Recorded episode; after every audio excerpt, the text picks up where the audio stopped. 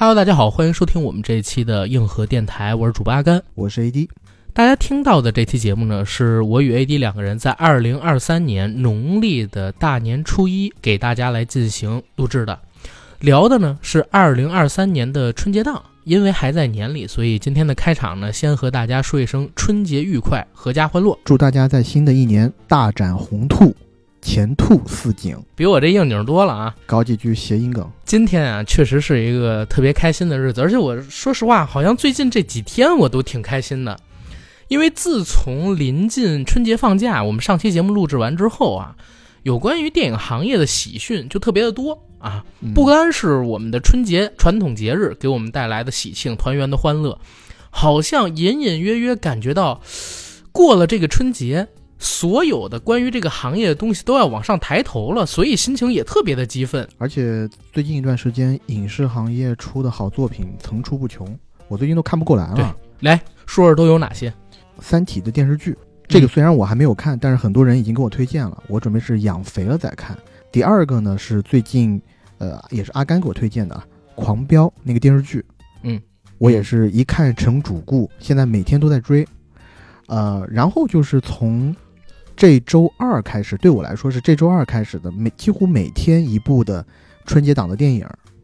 我觉得今年的春节档从类型上来讲丰富多样，然后从质量上来讲也是近几年来相当高的一次。我补充两个点，关于那个电视剧方面的，因为 A D 刚才提到了《三体》和《狂飙》。《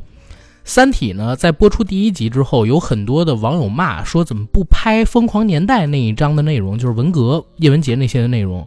然后到豆瓣上边呢去打一星。但是后来呢，这些人我不知道他们有没有接着看剧，因为这部分的内容播了，是从第六集开始播的。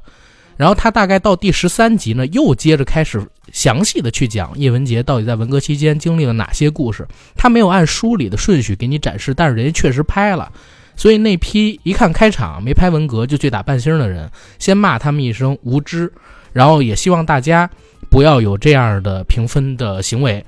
然后狂飙也是一样的问题，因为我们都知道现在国产剧可能你审核，尤其做这个内容的有点难。所以，《狂飙》电视剧的第一集的前半集，有点类似于念党章，但是从前半集之后回到两千年，就是故事一开始，张颂文怎么从一个底层的卖鱼小贩变成黑帮老大这条故事线的时候，就变得特别好看了。但是也是有非常非常多的人，对我看这个豆瓣上边所有打一星的都在说，哎，上就被党章难看难看难看，要有耐心。《狂飙》这个电视剧，我还跟我朋友聊天呢。我说这电视剧挺有意思的，因为他为什么说他这个电视剧出来挺困难的？因为这个电视剧本身讲的是扫黑除恶的内容。那你要说扫黑除恶，你不得不提一下这黑帮老大，这个黑恶势力是怎么一步步成长起来的。那这个呢，可能在过去的三年里面就犯了一些部门的大忌了。那《狂飙》这个电视剧是怎么做的呢？你会发现它在很多集数里面。在一开场的三四分钟里头，会给你来一些非常正能量的话，甚至是一些，呃，最高指示，就我们现在这个年代的最高指示。但是呢，你熬过那两三分钟以后，后面就给你讲的就全都是那些社会上的事儿了，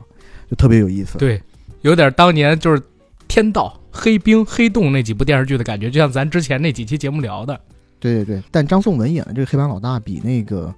征服的刘华强。也有城府多了，哎，你不看他师傅是谁，对吧？张颂文老师的师傅那演黑帮真有一手，抠鼻屎都抠的厉害。但是这就不多说了，这是国内的，国外也有好剧，比如说 A D 之前向我推荐的叫《最后的生还者》，也开始更新了。我看了第一集，特别好看，也准备养肥了再看呢。你应该看完了再去玩游戏，有电脑版吗？现在？呃，好像还没有。还没有，那我玩什么靠？没事，反正这个剧呢肯定会给大家做的。而且刚才提到的那几个戏，如果有时间，我们也都会给大家补做节目，因为确实都是好戏。哦，对了，还有一部戏咱们没提，那就是在 B 站上边正在更新的《中国奇谭》，从第一集开始，我们两个人呢也已经有在关注了。因为有可能我们会请到上美厂的工作人员，就是中国奇谭这个项目开发组的老师过来做访谈，所以我们俩一直憋着没有做节目呢。如果能请到，或者哪怕请不到，我们也会给大家制作一个有关于中国奇谭的单期节目，大家可以期待一下。不不过这都不是我们今天要聊的重头事儿。我们今天要聊的呢，还是春节档的这些电影。二零二三年的春节档电影一共有《流浪地球二》《满江红》《无名》《熊出没之伴我熊心》《交换人生》《深海》。是这六部电影。刚才我念的这六部电影呢，是按照大年初一晚上十点他们的票房顺序给大家来念的。还有一部啊，虽然还没有上映，定的是大年初三的档期，但是 A D 已经看过的是中国乒乓，对吧？对，这七部电影呢，我和 A D 今天会主聊一下《流浪地球二》《满江红》《无名》以及《深海》。《熊出没之伴我熊心》和《交换人生》呢？非常抱歉，我跟 AD 两个人还没有看中国乒乓，是因为十八号那天的时候呢，我家里边有事儿，我没有去。嗯，朋友约我们的场次，但是 AD 那天是去了，对吧？所以一会儿你来主聊，初三的时候上线，也不会耽误大家。了解这片子有什么好的地方，有什么不好的地方。所以今天我们节目因为上的很早啊，大家尽可作为春节档片子的排雷。不跟大家聊虚的，咱们先进单片的点评，按票房排行的顺序，先来聊一聊。截止到今儿晚上十点十一分，已经有四点七亿票房的《流浪地球二》这个片子，其实我是今天下午才看的，然后阿甘应该是今天早上看的，是吧？对我九点二十的场。对。然后在看这一部片子之前，其实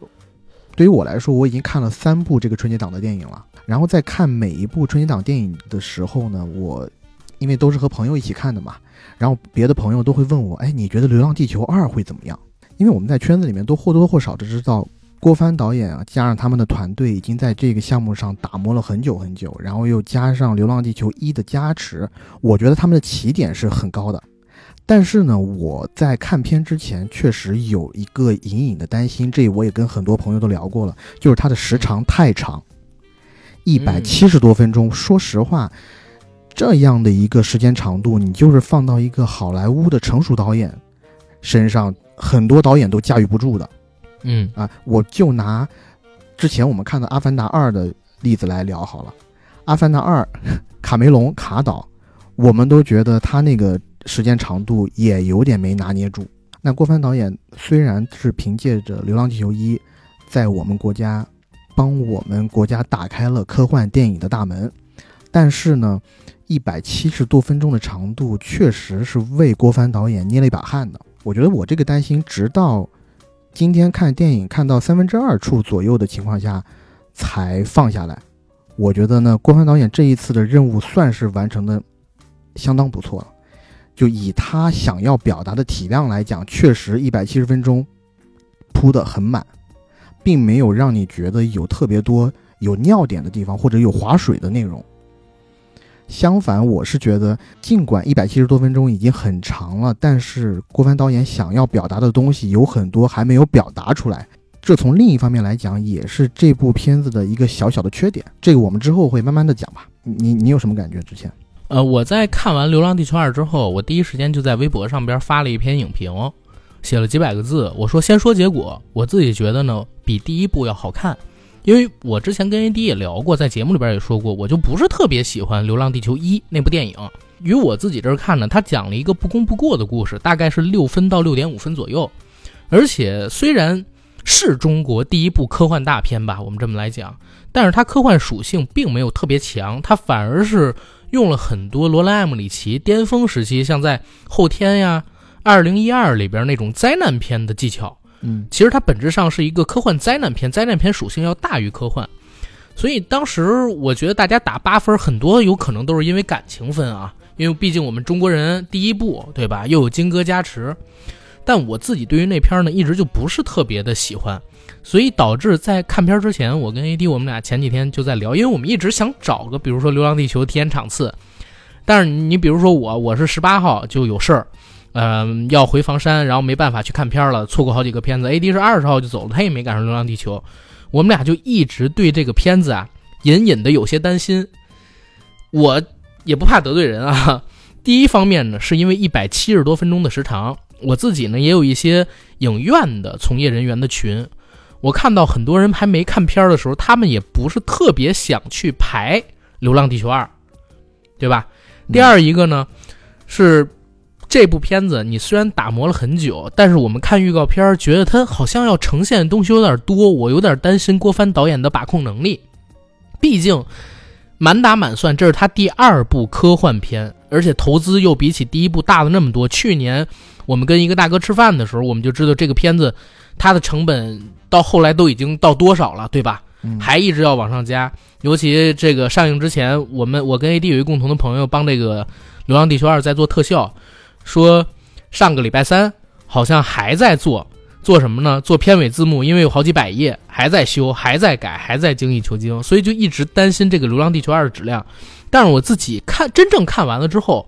我觉得比起六分左右的《流浪地球一》，从卡斯、特效到剧情，其实都是一次升级。太空电梯和行星发动机、方舟空间站、月球陨落的这种奇观展示呢，也都是国际级的水准。缺点很明显，一百七十分钟的时间实在是太长了。郭帆导演他其实想讲特别多的内容，我们在这部片子里边能看到好几个线索。简单的跟大家说，就是在地球启动流浪之前，跟刚刚启动流浪的时候，大概他讲了三个大事件，每个大事件其实都可以单独展开一部九十到一百二十分钟左右的电影的，他也融到了一百七十分钟里边去。嗯他想融这么多的东西，但真的有一点点把控不住，所以我其实觉得，如果直接做一个《流浪地球》的前传系列一二三，可能会更好，也更省钱，每一部就在一百二十分钟左右。当然了，这只是我的一个想象啊，现在毕竟已经有一百七十分钟的东西了。现在上的这个版本里边呢，角色和事件特别的多，很多线还没有展开，然后就换到下一个线索或者说是人物了。会让你觉得有点跳，而且应接不暇。如果分段来看的话，我觉得影片差不多可以分成三个部分。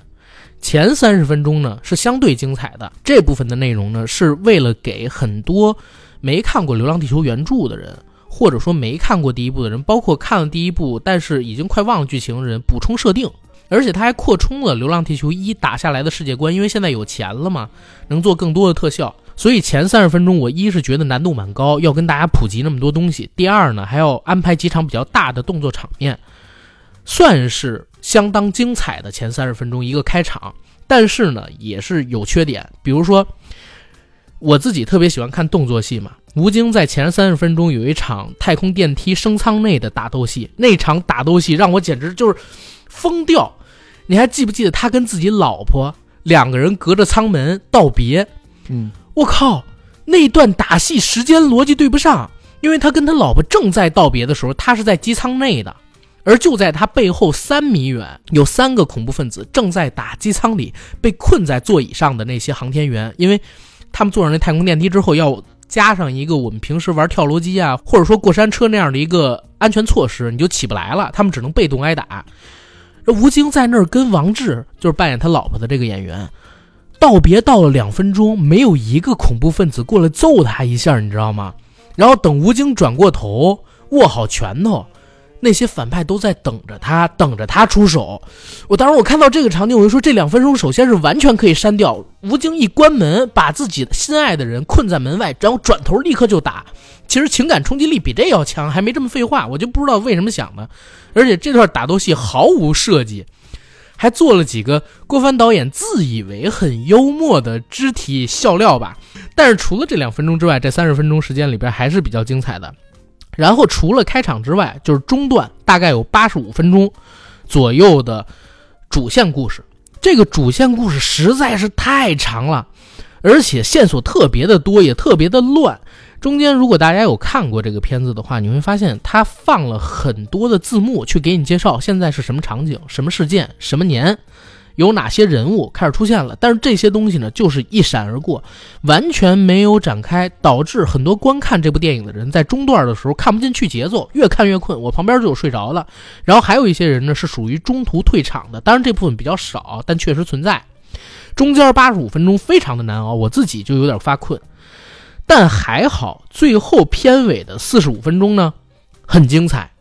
尤其与我自己总结的话，它是打了两个概念，一个是人类命运共同体，再有一个呢是唯有牺牲多壮志，敢叫日月换新天这两个概念。因为涉及到剧透，我就不说这两个概念的情节是怎样，但这两个概念的表达呢相当出色，而且情感张力也强。另外，跳过了中间八十五分钟之后，好像视觉场面突然又上线了，把观众的注意力拽回来了。对，所以四十五分钟片尾是非常的精彩，一下又把这个片子的热度给提起来了。所以呢，我看完这个片子，我觉得整体要比第一部强很多，哪怕是中间第二部分就是中段，它特别冗长，然后特别庞杂，线索又没展开的部分，它也用视觉奇观、特效的堆砌，让你觉得嗯能够接受。再加上开场跟结尾相当精彩，加上很精彩的。这七十五分钟让这片子与我这打分差不多能打七分到七点五，还是值得走进电影院里边一看的。虽然有缺点，但我看今天那个咱们一好朋友大圣圣哥给我发微信说，这是他觉得中国第一部能拿得出手的科幻电影。我自己于这个观点上边我是非常认同的。我自己觉得也是挺拿出手的，但是我想补充一句，为什么之前对这个东西还是有点担心呢？呃，还有一点就是因为我们看了《流浪地球一》的时候就知道，其实《流浪地球》它的原著就是很短的，《流浪地球一》基本上百分之七八十的内容是原生内容，就是由编剧自己原创的。那这一个故事，我们自己看过原著的都知道啊，你要在《流浪地球一》的基础上去做一个前传。那几乎百分之百就是要去纯原创，对你纯原创，因为《流浪地球一》里头它的一些大的概念还是要拜刘慈欣刘老师所赐。你现在自己要百分之百做一个纯原创，那这里头的一些对呃科幻的理解以及世界观的架构，这一点确实是让我为这个团队要捏一把汗的。但是呢，我看完片子以后，觉得这个团队做的确实是呃。以现有的执行标准来讲，我觉得已经做做得非常非常的好了。因为科幻电影在我们国家也是刚刚起步不久嘛，那难免也要向很多世界层级的科幻电影所取取经，或者或者致敬。在我看片的过程当中。一度会有很多别的经典科幻电影的影子，或者在桥段的设计上，或者在场面的设计上，我也感觉，哎，我好像在看某一部我以前看过的经典科幻电影。但是我全篇看完了以后，我并不感觉它是一个就我们之前讲的缝合怪，嗯，而只是它很好的把一些经典的设定糅合在了一起。我觉得它在这一方面做的确实是挺有机的。而我在今天下午看电影之前呢，我就看到了你那条微博，然后呢。我在看电影的时候就特意的注意了一下那中间的八十五分钟。这里我要声明一点，就是我对于《流浪地球》的观感其实并没有像阿甘那样觉得中间的那八十五分钟特别难熬，我是没有的。我相反，我是觉得中间那八十五分钟它分了两条线叙事嘛，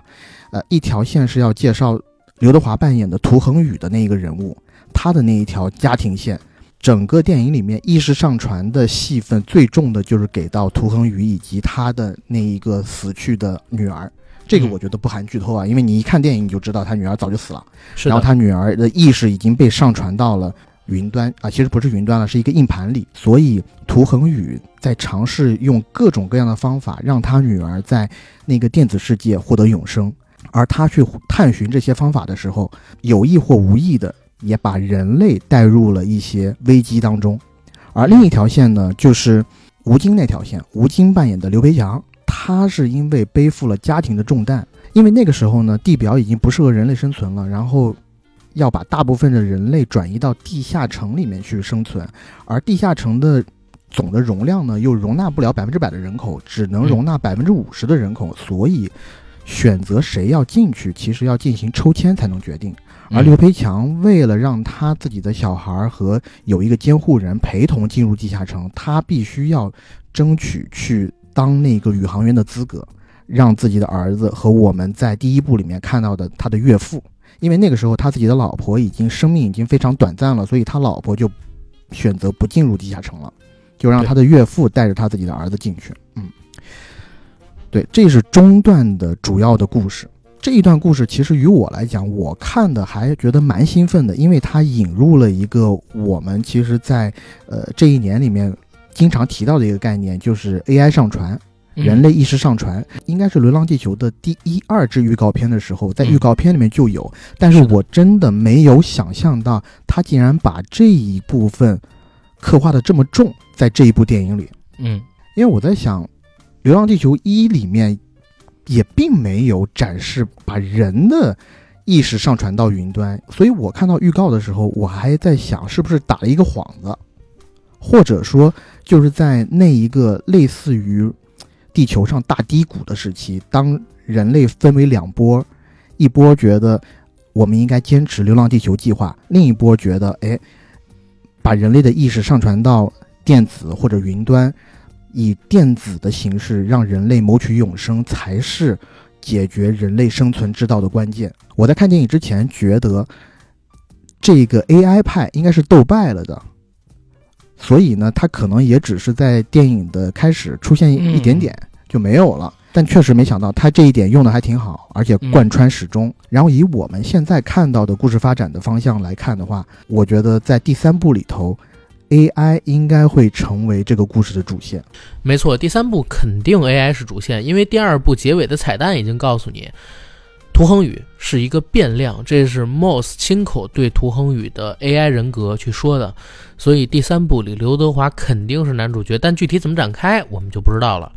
然后刚才我们两个人说的呢是对于《流浪地球二》这部电影的整体评价，然后我俩来说说这部电影细节上的点。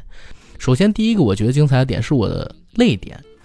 我第一个在这片子当中有点热泪盈眶的部分呢，是吴孟达老师他用电脑生成的拟人形象。因为我们现在都知道，像爱尔兰人什么的会给人做修复变年轻嘛，对吧？这部《流浪地球二》里边用了大量的这种技术。但是呢，在影片中段的时候，有一段吴京和王志结婚的戏份，吴孟达扮演的韩子昂，对。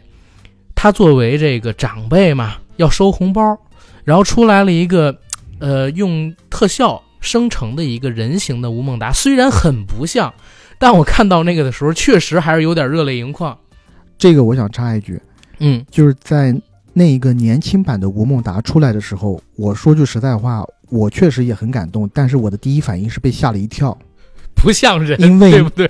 因为那个形象。做的确实有点糙，就是特效做的不太好，可能是技术还没有达到那个层级啊。就我们知道以前看保罗沃克啊什么的，那个确实做的特别好，但那个确实可能也做的特别的贵。呃，在《流浪地球二》里呢，那个镜头其实也不过就两三秒钟，是，但那一个镜头，嗯，我说句实在话，呃，做的确实不太好，因为因为真的有点不太像人，这个不太像人。就是字面上的不太像人，不太像一个真人，应该这么说，有点像一个机器人，还是一个什么样的感觉？就他的面部表情也是非常的机械、机械式的。对，但这个也希望大家可以理解。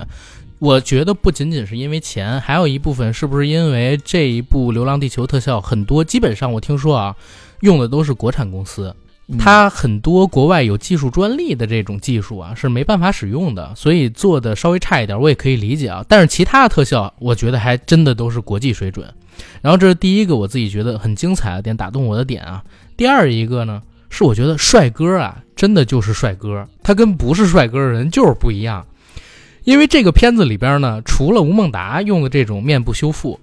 还有吴京和刘德华两个人也都用了面部修复去展示他们年轻时候的状态，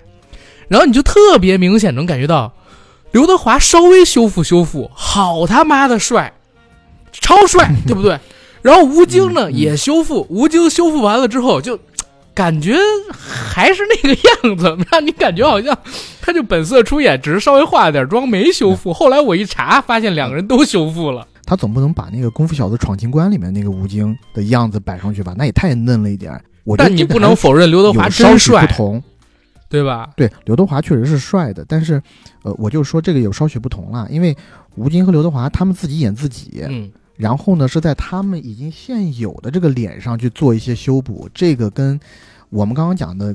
吴孟达这个有点像无中生有的一样感觉，其实还是呃差蛮多的，我觉得啊，是的。包括技术难度上是，然后第三个情感上边比较能打动我的，其实不能说是某个点，而是说整条线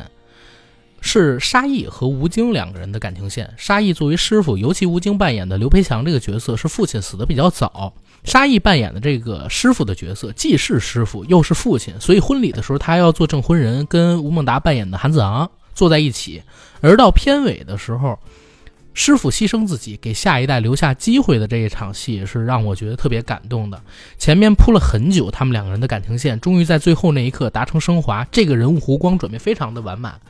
而另外一个情感线上边，我自己觉得也很好的，就是刘德华和女儿的线。而且我自己也觉得这部电影啊，真的是刘德华老师最近几年以来演的最好的一个片子。我说的是表演这个方向上边。你知道很多的这个香港演员在演大陆的电影的时候，会让你觉得有点出戏，融不进这个生活环境里边去。但是刘德华呢，他不但在这部戏里边克服了这个问题，之前他也有过啊，就比如说《天下无贼》，他也不让你觉得就是融不进去。不但是克服了这个问题，而且他和自己女儿之间的那种互动啊，能让你真切的感受到他就是个平凡的父亲，虽然长得帅点，又是个科学家，那种感情是非常的真挚的。这在刘德华老师最近几年的作品里边，其实都很少见，所以我很喜欢这条线，甚至觉得这条线比吴京他们那整条线都更精彩。两条线里边，我最喜欢的是这个。我自己觉得特别精彩的一个段落呢，就是开场前三十分钟的那一场特别浩大的太空电梯保卫战啊，在那一个太空电梯保卫战里头，我自己感觉。倒不如让郭帆去拍那个《长空之王》可能会比较好一点。我觉得那一个空战场面确实看得我血脉喷张，然后再加上那些太空电梯直上直下，在太空和地表之间穿梭，然后再配就是它是平行叙事嘛。一方面是沙溢扮演的飞行员驾驶着飞机去跟一群无人机作战，另一方面呢就是在太空电梯内部，吴京扮演的刘培强。和那些恐怖分子作战，嗯，这两个故事线平行发展，我觉得郭帆导演起码在前四十分钟是完全 hold 住全场的，嗯，那场戏非常好看。然后让我感动的，其实就是阿甘也在他自己微博里面写到的那一场戏，由中国航天队领头的沙溢大声喊了一句“五十岁以上的航天员出列”，然后由五十岁以上的航天队员。为了拯救地球，去做出一些极大的牺牲，嗯。啊，那个场面是让我觉得十分动容的，然后也让我觉得，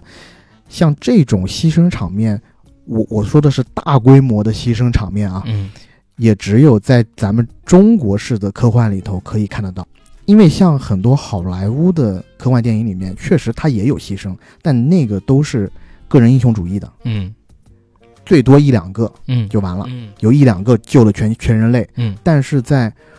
我们中国叙事里面，个人的力量是非常渺小的，它必须是一个集体主义的牺牲。是的，所以当时看完了这个片子，我第一时间就复盘嘛。我在想，其实这个片子到底好不好，放到国际上边，它是一个什么样的水平的时候，突然想到一个事儿，我发现我自己在衡量这个片子的时候啊，有些地方不能很客观。为啥？其实，在录制开始之前，我跟 AD 还聊到一个事儿，说这片子里边，嗯，涂恒宇上传自己的意识、上传女儿的这个意识的行为呢，很像我们今年聊到的一部动画神作《万神殿》。当然了，《流浪地球二》剧本它写的很早，而且实际上拍完的时间也比《万神殿》推出的时候要早，不可能是 copy 啊。但是为什么会让大家觉得像？就是因为我们想来想去，发现啊，这个咱自己中国人拍出来的科幻片里。它底层的最底层的情感逻辑跟价值观，其实是建立在生活在这个国家的人这几十年里接受的教育、为人处事的时候吸收的经验，跟从小到大我们各种课程、父母灌输的那些精神给养。所以呢，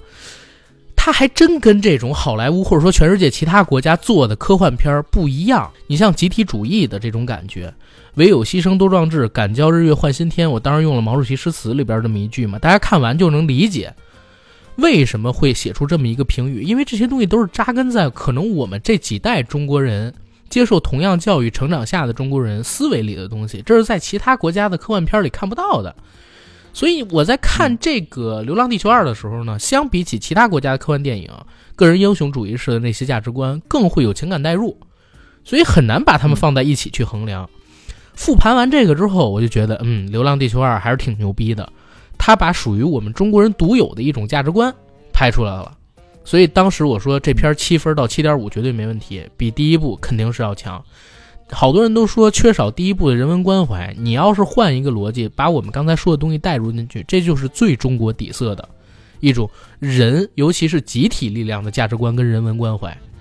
所以，于这个点上边来讲，我看完了之后还挺兴奋。我说，嗯，我们之前担心可能是多余的。而且电影里我记得是宁理扮演那个角色叫马照，嗯他和涂恒宇说的一句，说人类电子永生这个计划现在是被禁止的。嗯然后他说禁止的原因是什么？说如果每一个人都可以通过电子永生生活在那个虚拟世界里的话，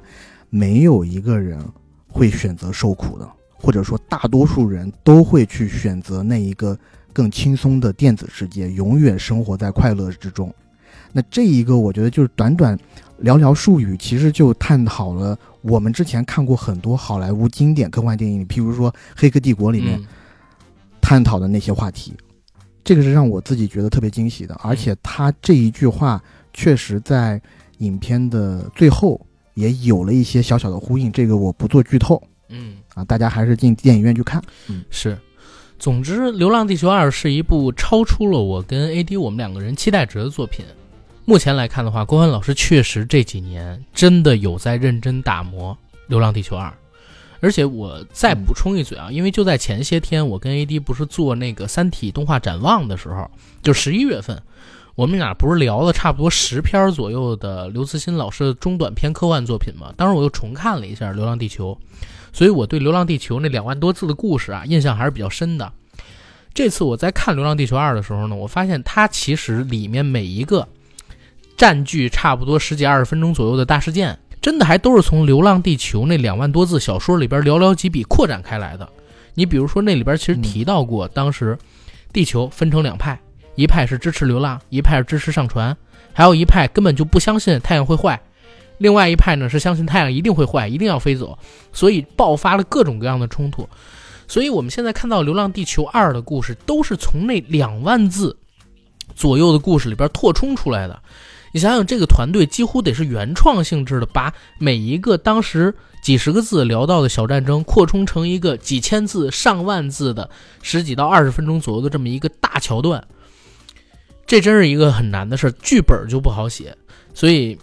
郭帆老师他这个团队啊，实在是厉害。而且顺便再提一嘴，就是我发现啊，郭帆老师他这个团队现在不仅是在《流浪地球》这个系列里边表现的很厉害，目前国内呢还有很多特效公司。或者说很多大导演他在做一些特效大片的时候，会选择和郭帆老师他的团队进行合作。比如说前些年有一部戏，也是咱俩第一次合作录节目的那部《金刚川》，其实算的是嗯，电影工业史上边的一个奇迹嘛。四月立项，八月开拍，然后赶在年底就上映了。那部片子用的就是郭帆老师他的团队去做视觉。然后《刺杀小说家》，我当时去采访过陆阳导演，陆阳导演也说。这个片子能拍出来，也是因为郭帆老师他团队给予特效上的帮助，否则是拍不出来的。所以很大程度上边来讲，为什么很多人喜欢《流浪地球》，或者说无脑支持《流浪地球》，某种原因我自己理解，它还真的是带动整个中国电影的工业体系往前走了一大步。这个我觉得是毋庸置疑的。那《流浪地球二》这部电影对于我来说，我觉得它最大的意义可能是在若干年以后，未来的某一个中国真正可以称得上世界级的科幻导演，当有记者问他“那你最喜欢的科幻作品是什么”的时候，他可以非常自豪、毫不掩饰的大声说出来：“是我们中国的《流浪地球二》。”没错，就不像郭帆导演说自己是受到卡梅隆《终结者二》影响才拍科幻片儿。以后的中国导演说受到郭帆导演的影响，看了我们中国人自己《流浪地球》才拍的。对，但在最后呢，我我想稍微泼一点冷水，就是我嗯发现哈、我尤其是今天我发现，可能大家都很高兴，都看完《流浪地球二》以后，都觉得这是中国科幻电影史上的一个呃里程碑式的作品啊、这个是毫完全嗯毫无疑问的，我也是举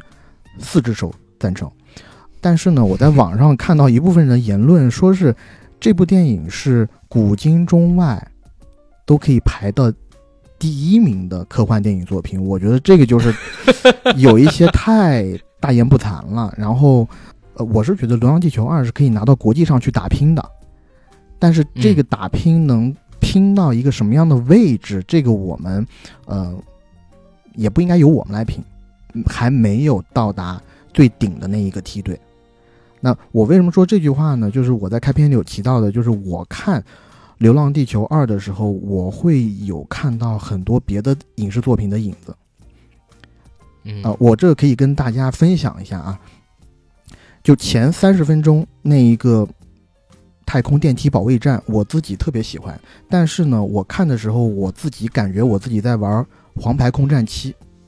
就如果大家玩过《黄牌空战七》的话，你或者没玩过，可以去当下云玩家，在 B 站上搜一下，里面有几个任务，大概是第四章还是怎么样？那任务就是让你驾驶一架飞机。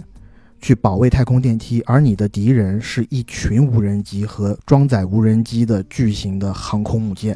那那个游戏的最后几关呢？有一关也是要让你驾驶这个飞机顺着太空电梯往上飞。当我复述这个情节的时候，大家会不会觉得电影里面的一些情节跟它有一些相似呢？嗯，远远不到可以大言不惭的说我们是已经天下第一的程度。回到你刚才说那问题，这样去强捧《流浪地球二》的，非蠢即坏，知道吧？嗯，我说一个很严重的评语，确实是非蠢即坏，还有很长的路要走。但现在确实是一个中国科幻上边里程碑的作品，而且起码我觉得在亚洲吧，尤其去年我看了一些韩剧呀，包括朴宝剑演的那一部号称韩国历史第一大投资的科幻大片之后，我真是觉得我们《流浪地球》拍的比他们工业上边要强很多，对吧？希望。不要是个例，中国这个电影界经常有传奇，但是呢，以前大家没形成工业，所以就是牛逼的人突然会从芸芸众生里边窜出了一个鹤立鸡群一样，但是没把所有人都拔起来。希望《流浪地球二》能成为破冰的那一个，把所有人都拔起来，而不是延续一个又一个的传奇这样的故事。嗯，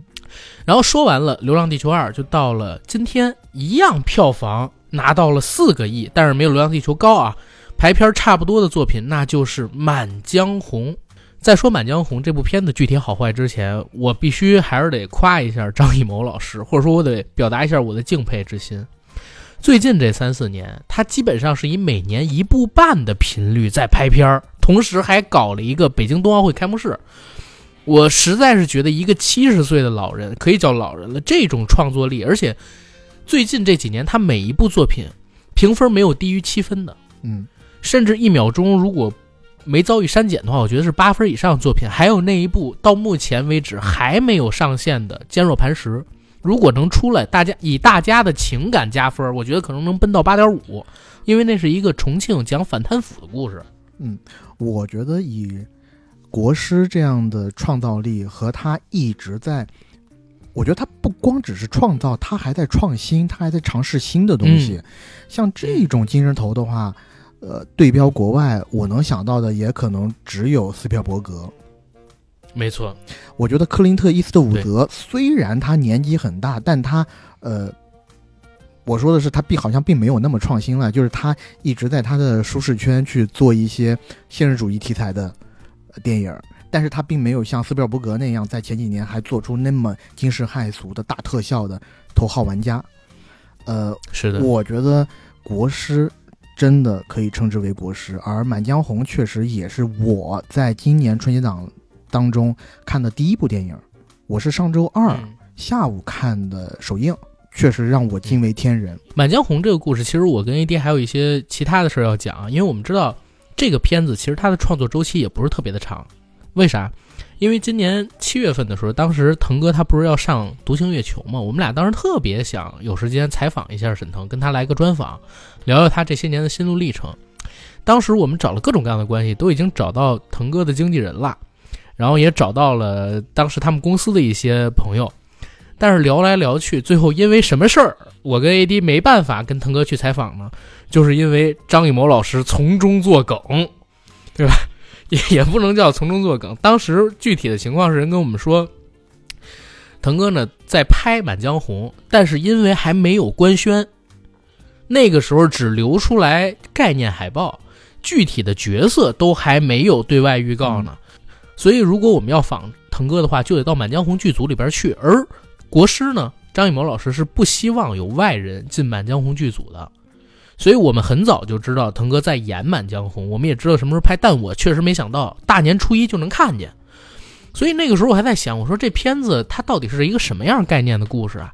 会不会就做的很赶，最后成片质量不太好呢？可结果没想到那天应该 AD 看完了之后吧，他给我发了个微信，他说：“哎呦，我下午被我们同事拽过去看《满江红》，真挺好看的，我觉得《流浪地球》危险了。”我当时就很期待啊，但是之后也一直没有《满江红》的这个提前场次，就等到今天才去看。结果看完了，我真是觉得不能说比《流浪地球》好吧，因为我觉得他们俩的优秀是完全两个方向的。虽然概念上边都有一种中国传统价值观的那种保家卫国、牺牲，为更多的人谋取福利，然后有英雄，但是英雄的存在是为了唤醒更多的人成为英雄，就是这个概念主题是比较像的。但是《满江红》确实和《流浪地球二》走了完全不同的方向，是并驾齐驱的好吧？而且他们的好不能放在一个维度去衡量的。《满江红》的故事简单来讲是岳飞死后五年，大概就是一一四七年左右的时候。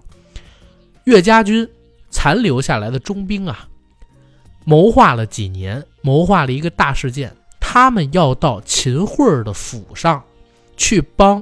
已经故去了五年的岳飞岳元帅讨回一个公道，要完成一个大目标。这目标是什么？不能跟大家剧透，因为《满江红》实际上是一个悬疑片。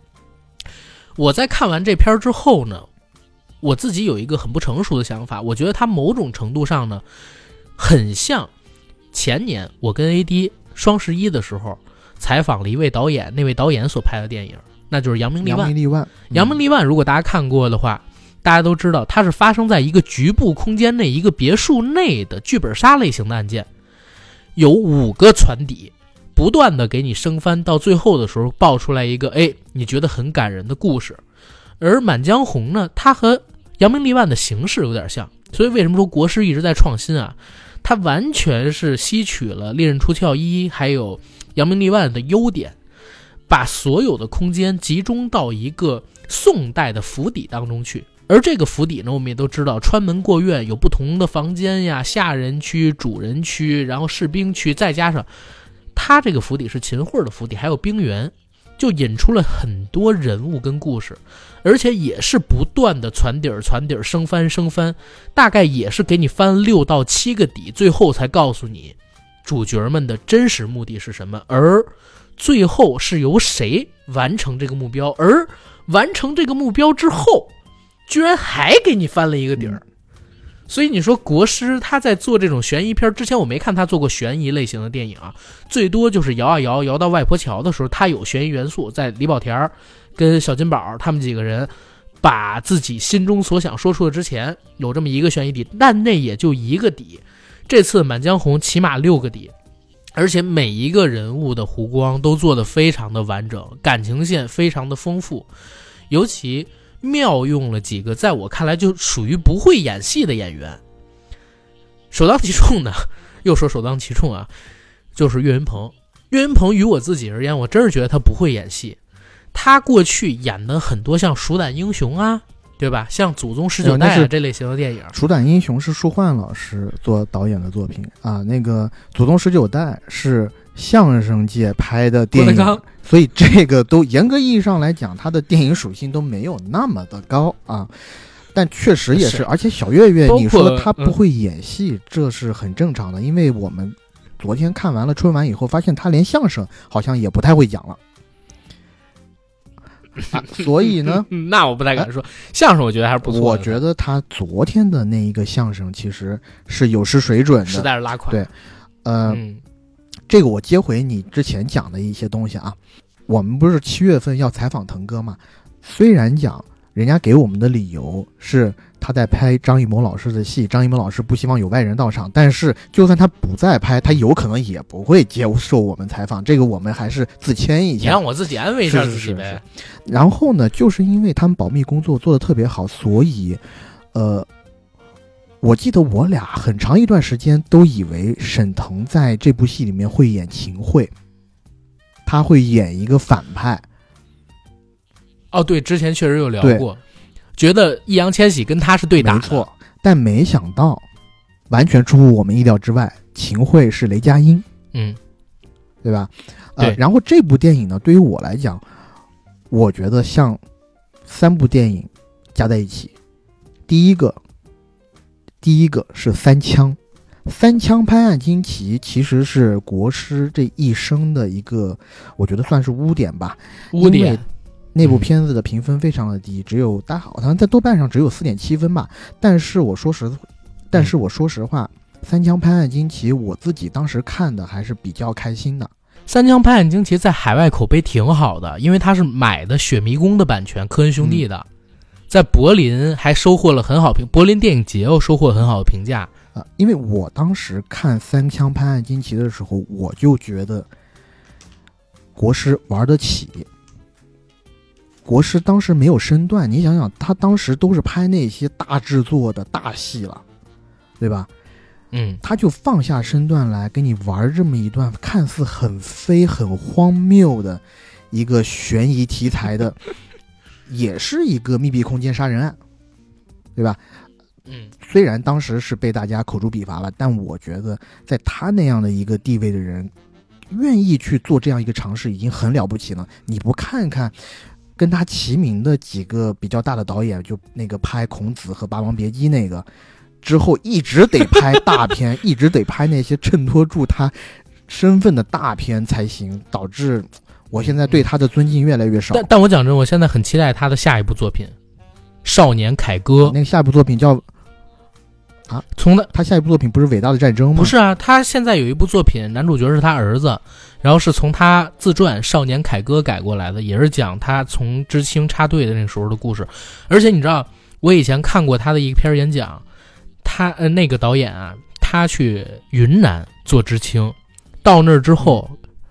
烧了十年的树，伐了十年的树，就特别像田壮壮导演拍了但没上那个树王改的《鸟鸣嘤嘤》，我很期待那个戏。哎，但是他的《伟大的战争》是十一要上了哦，那就确实不是下部，可能是下下部吧。嗯，啊，但是我在想，《少年凯歌》里面会不会出现洪晃呢？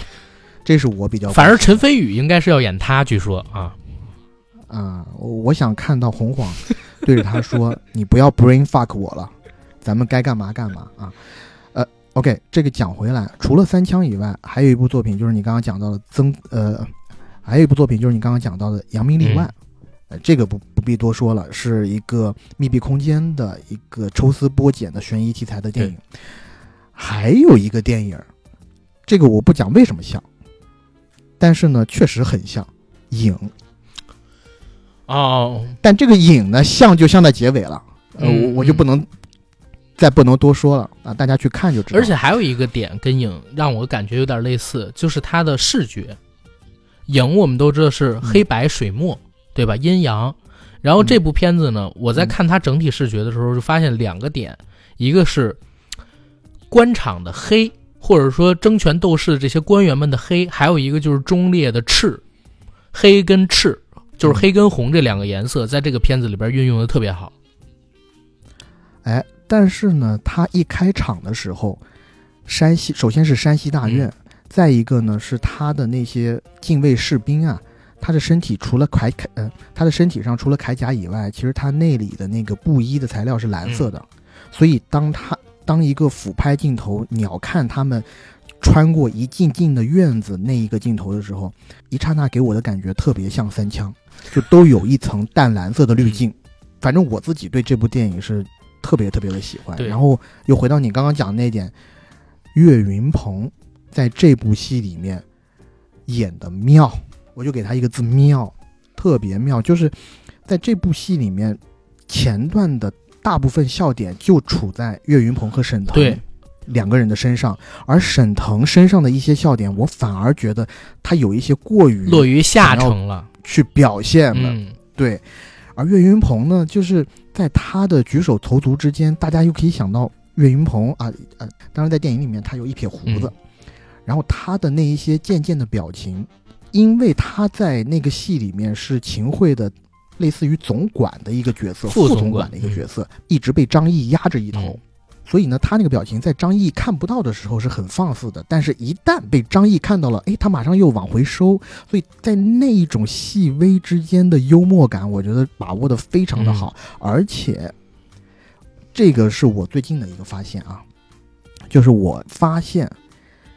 喜剧演员，或者说不能说喜剧演员吧，就是我们常规意义上讲的孝心。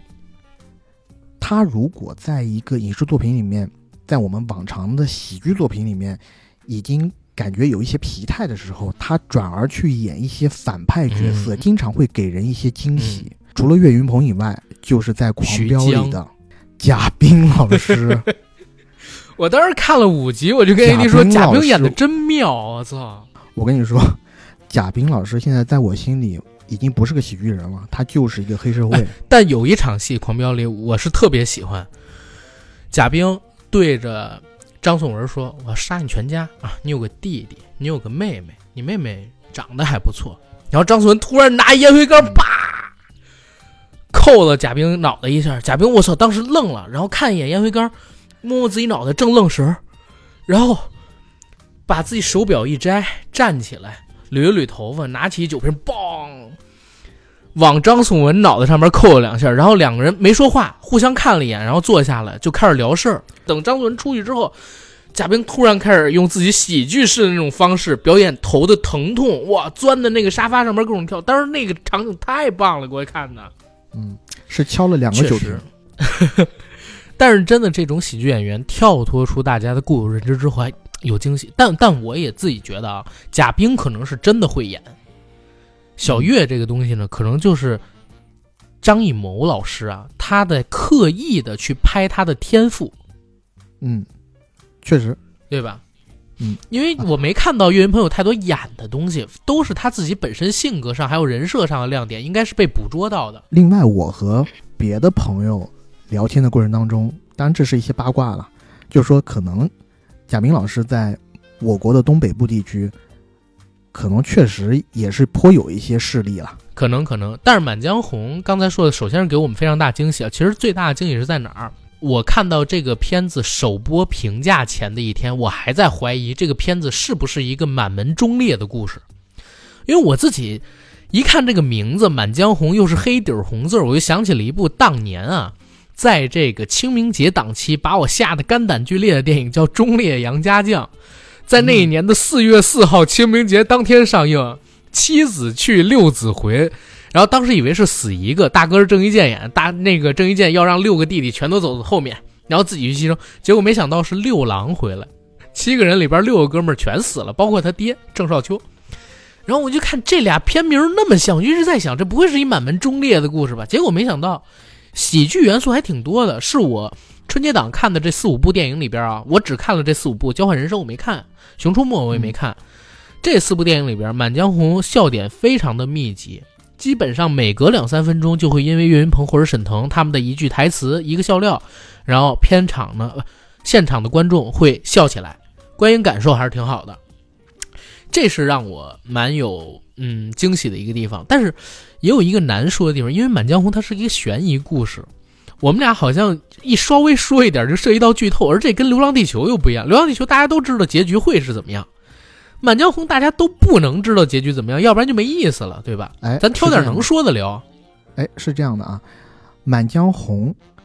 嗯，在我看那场的时候，国师自己在台上说了，说他这个片子就不怕剧透，而且经得起哦多遍看。我说实在话，我当时看完《满江红》以后，我马上就想去看第二遍，因为我就这么说吧，它前半部分里面的悬疑元素推的有点太快了。我说嗯。实在话，前半部分有一些地方我没有跟上，就是信息量大，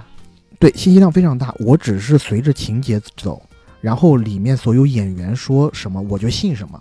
但我没有去仔细的去推敲或者记住之前某几个可能呃因为故事剧情推进已经被杀害的角色，他们说的是真正是什么东西，我只是。在剧情推进到后来以后啊，当沈腾这样的角色说啊，他之前说过什么什么的时候，我想啊、嗯他之前说过什么什么，就是很顺的这样看下来。但是呢，当时心里是有疑惑的，就是沈腾这个人是不是个骗子？他说的就能信吗？所以嗯，很多东西是有一些半信半疑的状态。我相信我第二遍去看的时候，带着这些疑惑，有预期有预期的去看，感受会更好。然后呢，就是我们所说的喜剧部分。其实这一部电影的喜剧部分也基本上集中在前半部，因为后半部分随着剧情的推进，剧情越来越紧张，然后主角团队死的越来越多，家国情怀已经被烘托到一个极致的时候，在那种当下，其实已经不太好放喜剧的点了。所以在看前半部分的时候，我还在想这部电影到底是以喜剧做主，还是以悬疑做主。但是到后半中段的时候，我就已经完全释然了，就是后半部分已经完全被悬疑感所制霸了，然后情绪也起来了。嗯，在这里呢，我觉得我们必须要透一个这里面最大的剧透的点。如如果大家不想被剧透的话，可以往后跳个，我觉得四五分钟再听。这个点呢，就是我觉得这部电影，就如果没有这个点的话，我在豆瓣上只给这个电影打三颗星。嗯，就它在我眼里只是一个有喜剧元素的悬疑电影，但这个点一爆出来，我觉得这部电影，我现在在豆瓣上我是打的五颗星的，就是有一部分是我的情绪使然，这个点就是。我是从头到尾根本就没有想到这一些岳家军，呃，这一些岳家军的遗孤，前赴后继，不惜牺牲生命找秦桧，为的不是要秦桧的命，而是要让秦桧背出那首之后流传千年的岳飞的遗作《满江红》，然后在背《满江红》的时候，情绪完全就上，我就上头了，我就说。而且他的这一个翻转，就是所有的意识竟然是为了一首诗而甘愿牺牲自己的生命，这一个我觉得是特别有东方的浪漫色彩的。就是你给外国人看，人家是看不懂的。首先，你必须要知道这一段宋金相争的历史，你也要知道岳飞是何人，你也要知道《满江红》在中国古诗词的地位是怎么样。然后你在看片的时候，当《满江红》被那一些秦桧的士兵。成千上万个秦桧的士兵齐声朗诵的时候，你才会觉得那一幕是最为有力量的。我有好多朋友就在看那一幕的时候就哭了。我说实话，我当时也是泪湿眼眶，热泪盈眶。嗯啊，热泪盈眶。呃，如果最后的翻转只是告诉我这群人是要要秦桧的命的话，这部电影也就是一个平庸的佳作。嗯，但是到最后，它的落点，它的那一番儿。给到了这首诗上，然后也扣住了整个主题。确实啊，这个我我当时看到的时候，我就在想，这部电影《满江红》叫的太确切了。你叫其他的东西都不如叫《满江红》来的确切。他他题目就告诉你了，但我们没有一个人想到。我我觉得应该百分之九十的人想不到，这些人是为了这个去干这些事儿的。你说的这一点也是我最惊喜的点，因为我在看《满江红》这部电影之前。我看了一下他的百科嘛，它上面有写过，岳飞逝世后五年。那岳飞大家都知道是四二年的时候逝世的，秦桧是五五年的时候死的，一一四二跟一一五五啊，他们俩中间其实是差了十几年的时间。如果是五年之后发生的这个事儿，那他们肯定是不可能杀秦桧的。我要坦诚一下，其实啊，一一四二一一五五这个时间点我是不知道的啊。你你真的在咱们国内，你拍一无耻混蛋，对不对？你来历史虚无主义，希特勒让这个呃皮特给拿枪给爆了，那不可能，对不对？啊，历史是不能细说的。对呀，所以秦桧肯定在这部里边没死，所以所以我就一直在看的时候想，这个片子的底到底是什么？这些人是不是要全死光？就最后真的秦桧也没死，他们也没达成任务，是一个绝对悲伤的故事呢？因为秦桧他在历史上边就没死，这故事到底要怎么结束？而且我也一直在想，为什么要叫《满江红》？直到片尾那个底出了，哇，浑身鸡皮疙瘩起了。我们牺牲这么多，我并不是为了杀掉你，给岳将军报仇，而是为了让岳将军他的遗言被朗诵出来，让他的意志能够散播开来。你可以杀我一个人，我可以杀你一个人。但是岳将军死了这个事实没有任何人能改变，我们能做的是什么？就是有更多的岳将军出现。那《满江红》让这几千个人都听到了，你杀不完这几千人，他永远会流传下去。就是这个太浪漫了。再有一个点是啥？我觉得像你刚才提到的一样，国师他的团队啊，写剧本真是有一手。他选的这个切入点也特别好。《满江红》，我自己因为很喜欢唱这个《满江红》啊，很小就学会着。很小就学会了，所以我还搜过这个《满江红》的诞生故事。因为到目前为止，也没有人能百分百的告诉你说，满江红》就是岳飞写的，大家都推测是岳飞写的，包括岳飞到底是在什么时候写的《满江红》，也没人知道。有好几种说法，说什么岳飞大克金兵之后写的，还有说岳飞临死前写的。那正好有这么一个模糊的历史背景，拿出来就这么一个小段落，创作出了一个在我目前看来七点五八分左右的这么一个悬疑片，太精彩了，这真是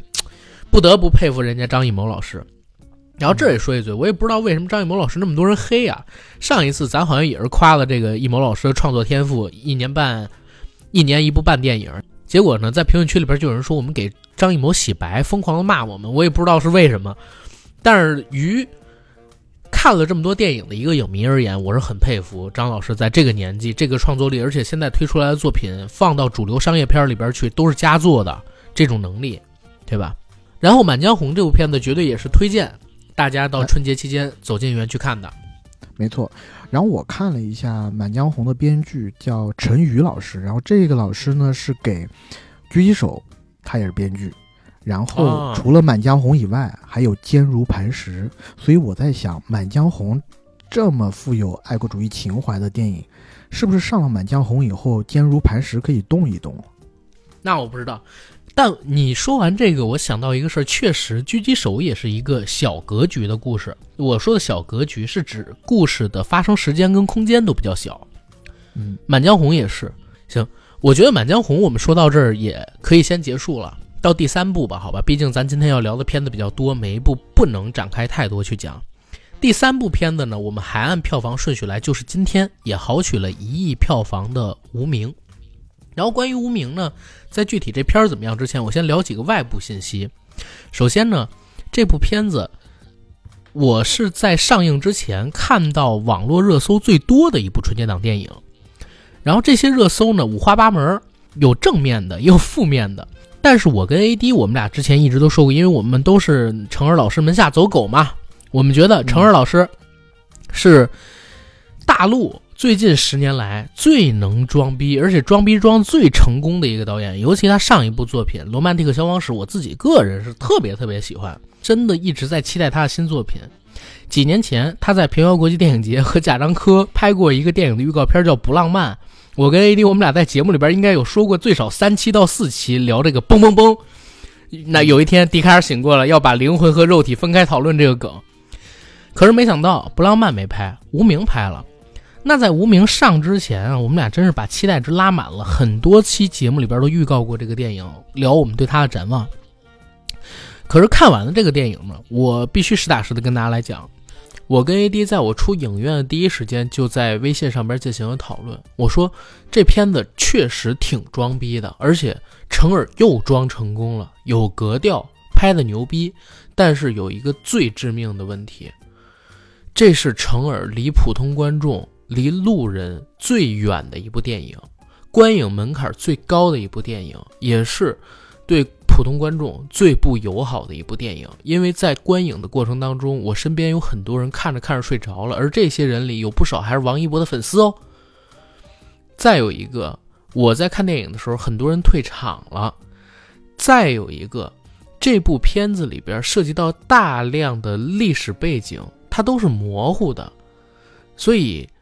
很容易让人看得云里雾里。你从电影本体而言，《无名》是一个很优秀的作品，但是咱们有一说一，成尔并不是诺兰，他没有那种观众给予的无限宽容，他没办法做诺兰拍的《信条》那样的尝试。这部《无名》出来，争议一定会是巨大的，尤其。把它放在春节档这么一个最商业化属性强的档期，又请了王一博这么大的一个流量明星来，来的很多人都是王一博的粉丝去看《无名》，你被骂惨了，一点都不奇怪。嗯，因为《无名》这个片子呢是不怕剧透的，因为我哪怕给大家剧透再多，大家可能看一遍也不能完全理清时间线。简单来讲呢，它是发生在上海的一个谍战故事。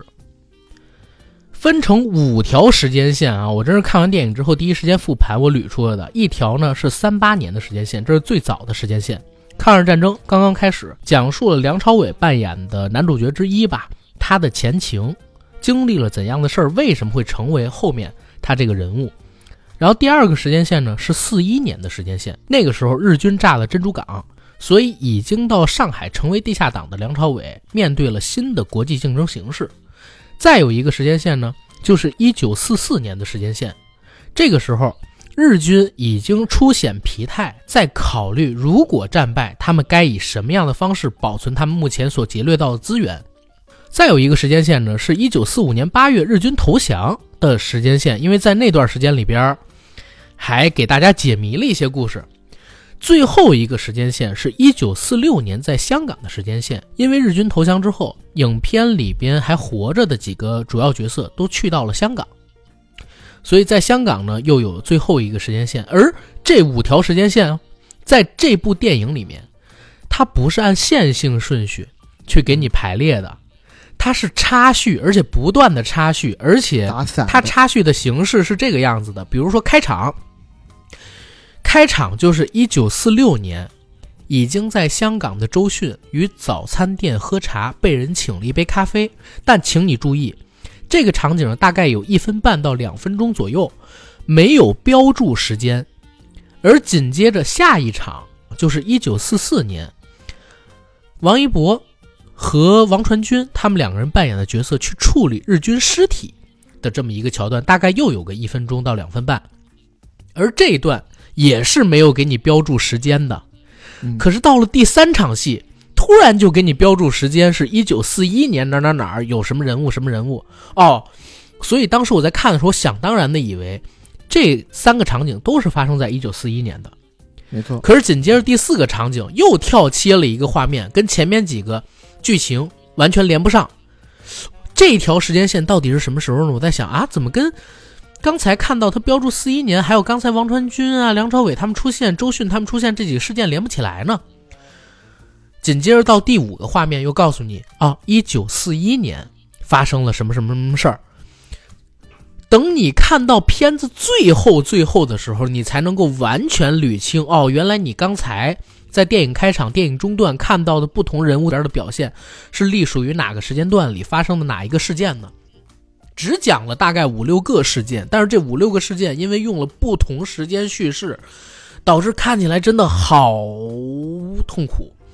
但还好，成儿老师他的视觉、他的音乐，包括梁朝伟的台词，他给到的这个剧情都很装逼，能让你一直在那个情绪里能沉浸进去。只是这个电影有一定的观影门槛儿，而且这个门槛呢还不低。你想从这电影里获取到快乐，如果你的观影量很少，如果你没有很强的逻辑能力，你也会一头雾水，对吧？有一点像诺兰的《信条》。我第一次看的时候的感觉，呃，我觉得是有一点像诺兰的《敦刻尔克》啊啊，对，他只不过是把十一个小时、一个小时这样子来来回的穿插，但我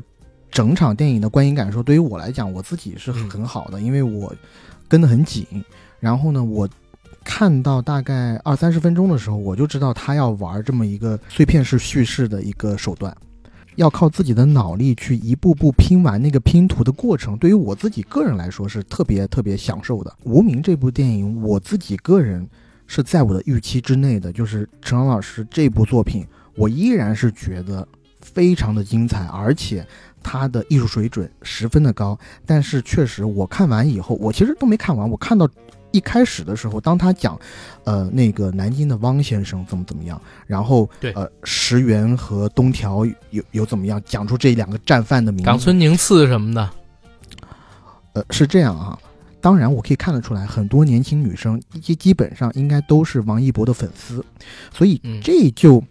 导致一点，就是有一些，我不是说所有，但是有一些粉丝啊。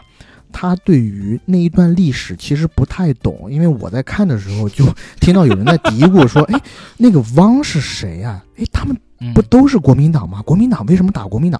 然后就是我会发现有一些人其实对汪伪政府这个东西概念其实不太熟，然后包括呃讲出石原，那石原是石原莞尔啊，东条就是东条英机啊，嗯，像这些人名呢，对于一些。不太嗯，对历史没有那么喜欢的人来说的话，可能也很遥远。所以，当导演没有讲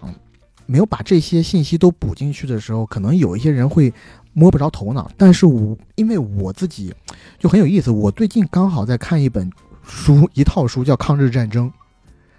是王树增写的。然后那本书其实写写的非常好啊，如果大家呃没看过的话，可以建议去大家去去看一下。然后我就对那一段历史其实刚好有了一一点补足，所以我进一进去看，我就发现哎。其实挺有意思的，因为我之前像这种国共的谍战戏看的也不是那么特别多，然后我一进去其实还有一些惊喜，就是哎，没想到我一开始以为总要给我一开始就给我几个地下党吧，给让我知道谁是地下党，但没想到这几个主角团团伙，对这几个主角团团伙，我我指的是大主角哈，就是梁朝伟，然后再加上王一博，然后。呃，大鹏啊什么的，这些人全都是汪伪政府里的，嗯，都是替日本人干活的。我想说，哎，这挺有意思。你看，就算是悬崖之上，他一开始的时候也不是从共产党这条线开始写的嘛。然后竟然在这部片子里面，我看到了硕大的日本国旗和青天白地满日红的国旗并排排列。我当时看到这一幕的时候，我。跟我朋友说，我说我不能看了，我不能看了，这这太拿我了，我血我我血压有点高，我我得闭目养神，闭目养神一会儿。然后他后面好几个画面，包括是那种，呃，残垣断壁下的广州城，广州这个，嗯，这一个画面的震撼程度，我觉得，呃，不亚于我当时看《罗曼蒂克消亡史》的时候。是这样啊，之前因为我和阿甘讨论过，像这个片子，呃。网上也有一些声音啦，就说这个片子其实花了三个亿拍出来。然后我当时就想啊，呀，怎么花这么多钱呢？就算呃梁朝伟老师他的薪资会高一点，那其他这些演员，我觉得呃花到三亿好像有些夸张了。但是我今天看完以后，我我觉得他的布景啊。包括摄影啊，包括后期后期特效啊，这些，我觉得，你要说真的花三亿拍，我也信哎，就是对吧？就是特别的精美，而且呢，嗯，在里面，陈耳用一些镜头去表现日本军人的残酷。有一个镜头是一个日本的小分队骑着自行车，终于找到了一口水井，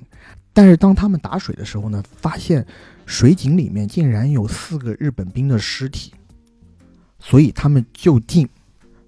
找到了一伙工人，把工人拉成一排，拿枪指着他们，就问他们是谁干的这些事儿，是谁害死的这些日本鬼子。后面的那一幕其实暴力程度并没有太暴力，但是从画面的表现程度上来看，是我近年来看到特别触目惊心的一个场景。日本人把这些工人都赶到了一个水泥厂的坑里，这时候镜头突然向上摇，看到了一个落水泥的管道，然后管道开始出水泥。这时候水泥开始慢，我们看到水泥慢慢的把这些工人淹没他们的头顶。这时候在远处有一只羊，有一只小羊羔，小羊羔发出了特别凄惨的叫声，其实它就发出了一声咩。但是那一声羊叫，你当时听到觉得比什么都凄惨和惊悚。但是下一个画面是什么？下一个画面是，到了晚上，这些日本兵把那只羊羔也杀了吃了。对，但是那个场景里边给我震撼最深的，是在井坑里边的中国人向上仰。首先这是那海报的一个画面，向上仰望接下水，对，接下来水泥落下，落到他们身上，他们每个人没有了任何面目。蠕虫一样在那个坑洞里边蠕动，然后随着水泥一个一个迈过他们，没过他们，淹没他们，永远被封在地下嘛。然后当时那个场景，你知道，很多人喜欢拍这个战争片的时候拍不反抗，一排人可能就两个士兵轮流开枪，大家不反抗。但是这个场景的震撼，包括我们叫普通老百姓，甚至我们 说难听一点渔民吧，对吧？愚愚蠢的愚啊。这么说可能难听一点，但是这种视觉的冲击力跟情感的表现力太强了。就像 AD 说的一样，你没有断肢，没有真正的切割。这部片子里边当然也有切割有断肢啊，给你更多的表现是冲刷鲜血淋漓的地板，不见任何血腥画面的人物向上仰的那种恐怖绝望，哇，镜头语言太高级了，一下全塑造出来了。嗯，呃，然后在这部电影里面，我觉得梁朝伟演的就太绝了，就是前面大半部分的戏全靠梁朝伟带着，因为视角我们的视角是紧紧跟着梁朝伟的，看着这一个我们当时觉得是日伪日伪政府的走狗。他在不断的审讯一些人，其中有一幕就是梁朝伟来到了一个宾馆里，去跟黄磊扮演的一个中共地下党员，但这个中共地下党员意志非常的薄弱，他是来对所谓弃暗投明啊，打个双引号的弃暗投明，其实在我们看来应该是弃明投暗。那嗯他因为承受不住这种一直。在上海去做隐秘战线这一档子事儿的压力，所以他决定去投靠汪伪政府，想要把在上海的这些中共地下党员的名单和盘托出。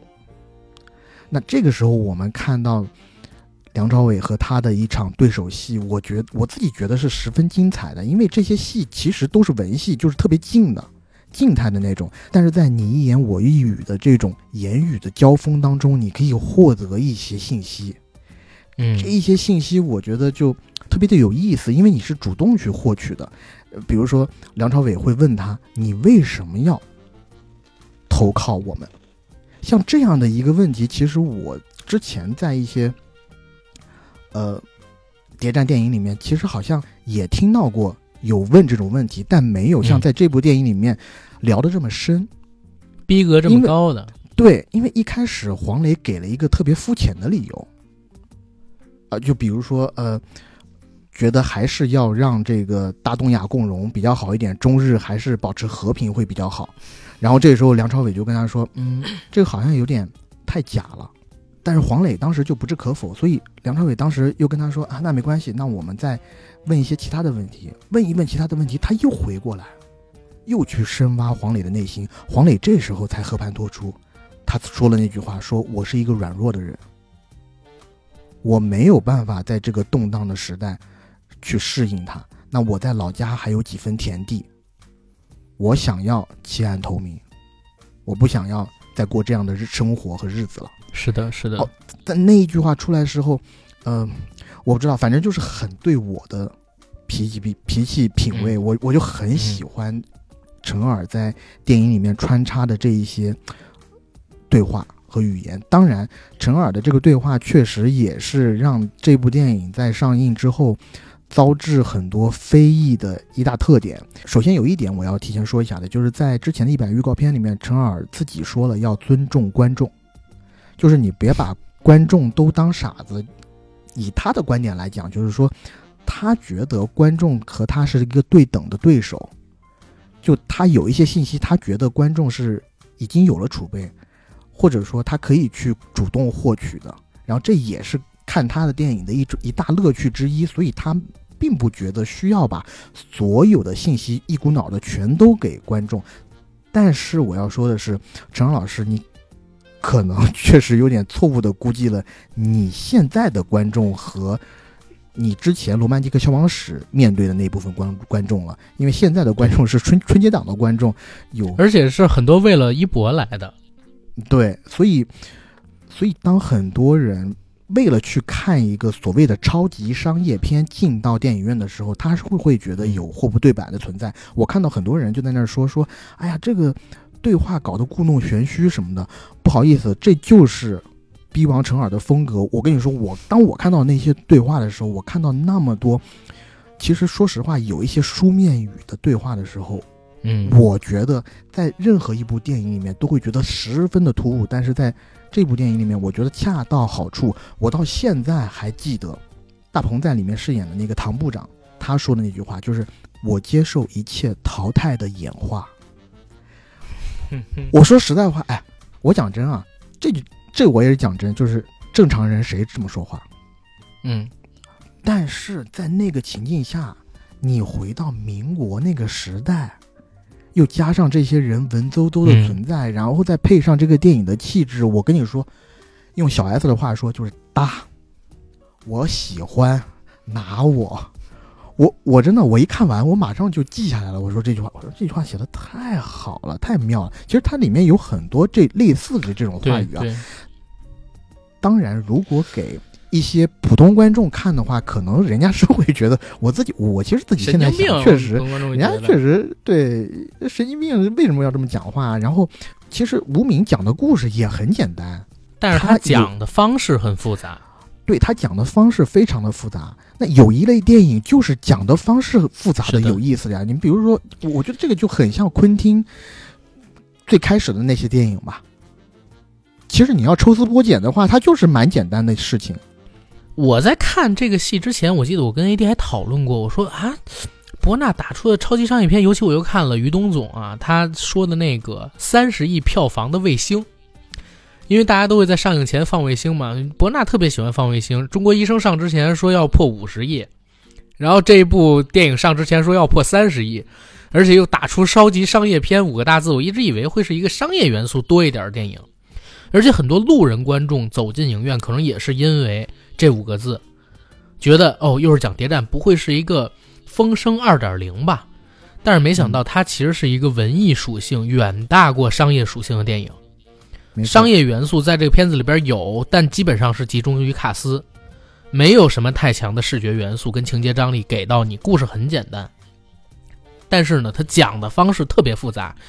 在我看来，这是成尔几乎所有电影里边，他有一部电影没有上映啊，那我们没法评价。但是《犯罪分子》也好，《罗曼蒂克》也好，包括《边境风云》也好，还有这部也好，是他所有电是他所有的电影里边对普通观众最不友好的一部。我觉得恰恰就是他交代的这一点，是满足了我的一部分需要的。因为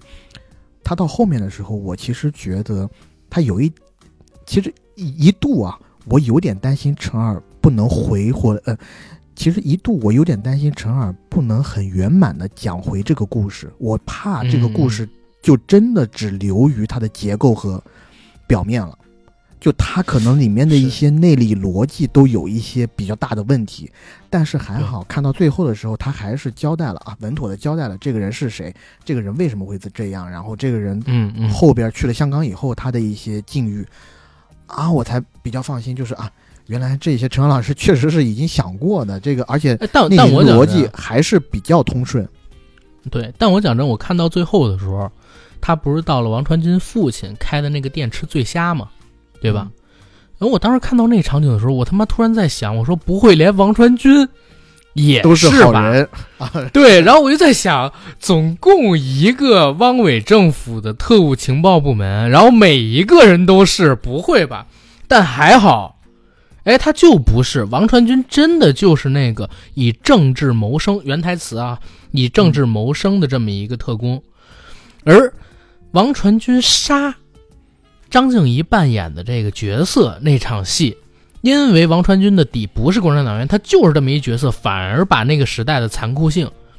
给体现出来了。夸了无名上陈耳导演这么多，那我这儿正好补一个问题，因为在片子上映之前嘛，针对王一博，网上有很多讨论，当然他自己的粉丝是特别支持啊，但是也有很多的网友，其实在这片子还没上之前，一看有王一博就去打了低分。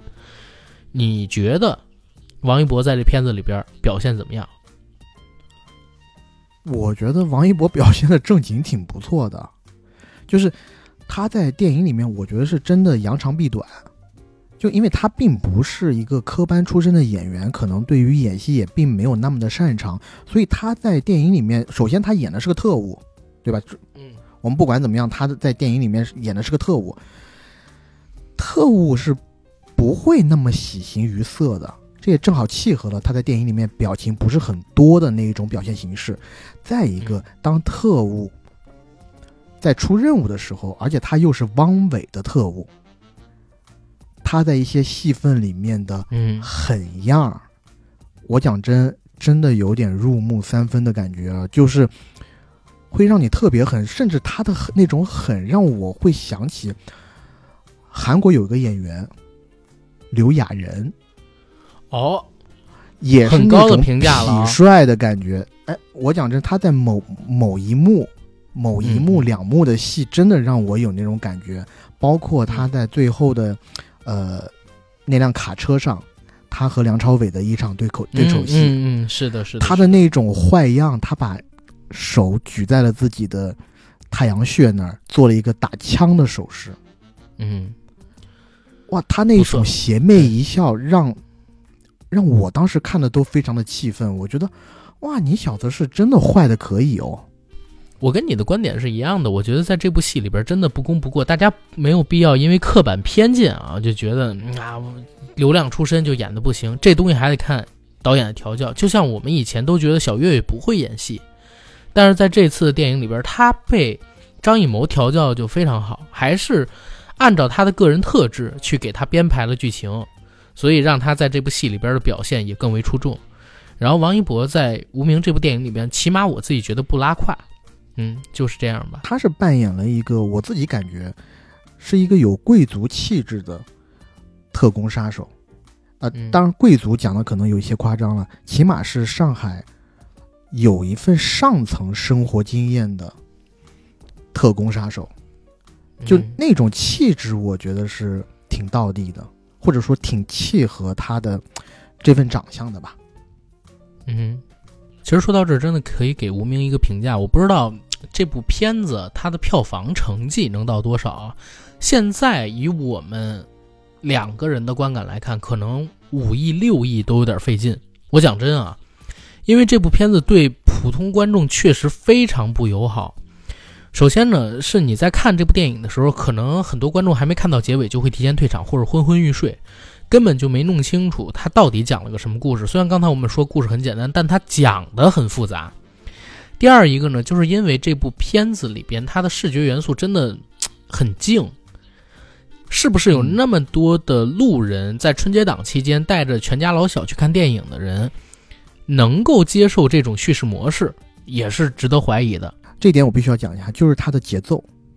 节奏的问题，我觉得对于，嗯，对于这部影片在这个档期来讲，确实是特别致命的，因为它的节奏就是我们之前看到的陈耳电影的一贯的节奏，就嗯他的一些角色会在那儿抽一根烟，然后想一下，再给你讲一句话。就他的角色是有呼吸的，就像你在现实生活中看到一个人跟你讲话的时候，他要想一想再讲，他不是说连珠炮似的把这些台词都给给你。但是这个节奏呢，在现在的一个商业片，呃，主打的年代里面，好像是有一些不符合主流的。那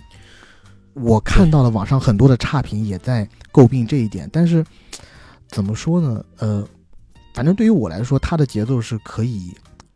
可以忍受的。我为了去看那些精妙的台词，它这个节奏节奏我，我我觉得刚好就在那个我承受底线的边缘之上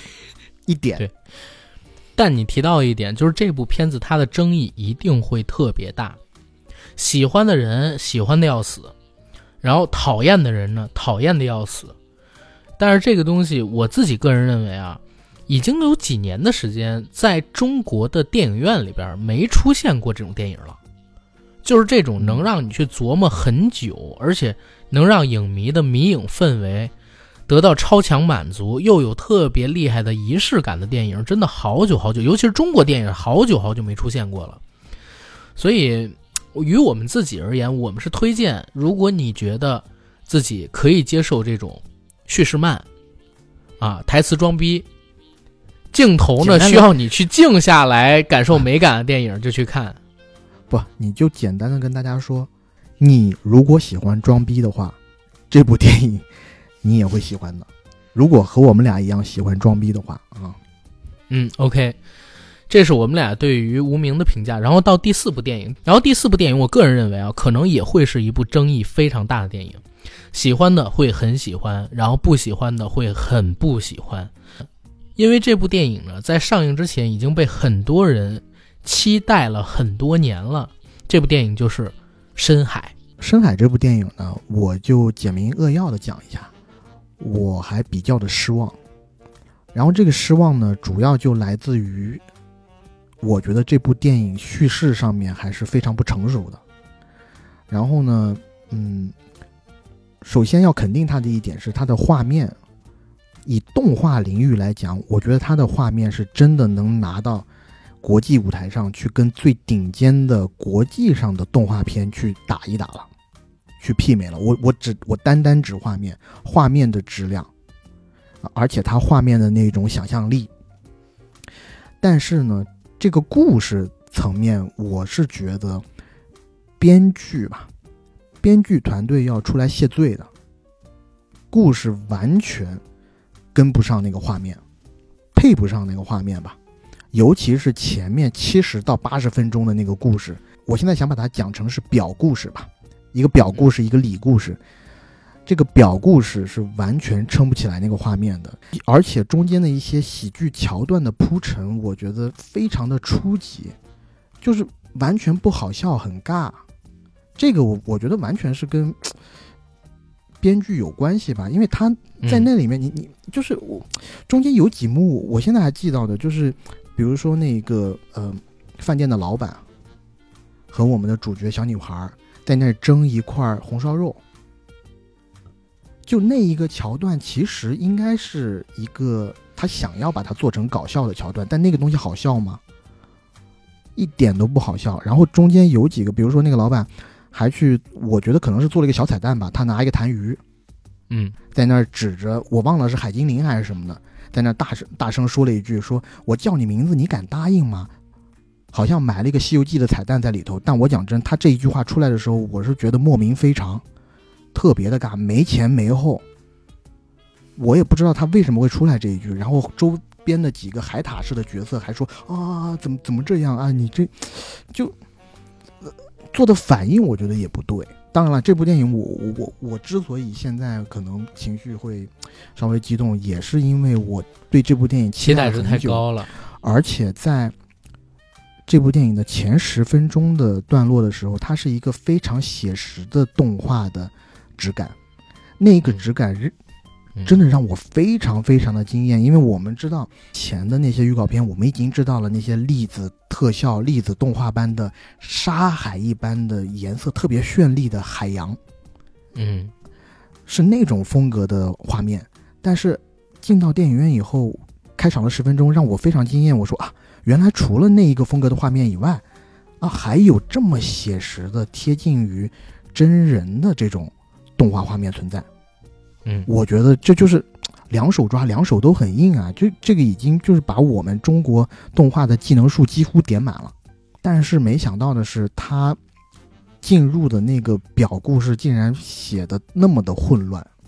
我现在的感受是，如果你表故事做一个及格分，就六十分，哪怕是一个特别俗烂的一个小女孩刚到的一个这个上海大饭店里，然后因为一些事情。可能打破了一些盘子啊，怎么样？上海大饭店把它扣起来，说你必须要在这儿打工打满，或者要把我们的这个分数赚到五星以上，你才能走。类似这种，我觉得都比他现在没有一个明确的目的性的在这个上海大饭店里面打工要强。它其实就是三部分，前十五分钟，然后中间大概六十五分钟，后尾呢大概又有个二十分钟是接底的过程，这么三段吧。前十五分呃前十五分钟跟最后那几十分钟都还可以，中间那几段出现了很大的问题。但是我为什么觉得这个片子的争议会非常大，也是因为我在最近这一两天里啊，看到身边有很多看了《深海》的人跟我讲，他们特别有认同感。我我自己个人觉得。他们的认同感是来自于女性认同，而并不是因为这个故事带给你的认同。我们聊电影就只聊电影嘛，对吧？但是很多人在看电影的时候，其实他们是带入情绪的。我在看完这个电影之后，第一时间我跟 AD 就讨论，我说：“深海啊，有一点点像《误杀二》，他用最后二十五分钟的强情绪。”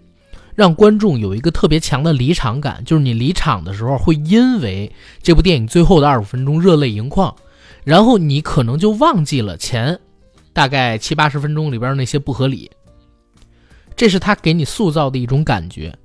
但是呢，如果你能静下心稍微看看这个电影，你就觉得哦，前边那个表故事实在是撑不起最后这个底，他没有做到呼应。最关键的一个点是，我跟 AD 都。对这个电影有太强的预期了，形成了反噬。因为在姜子牙片尾出现深海第一个彩蛋的时候，我们看到金红色的海洋，红、金、白、青这样的水母在海洋中像飞行一样的漂浮着，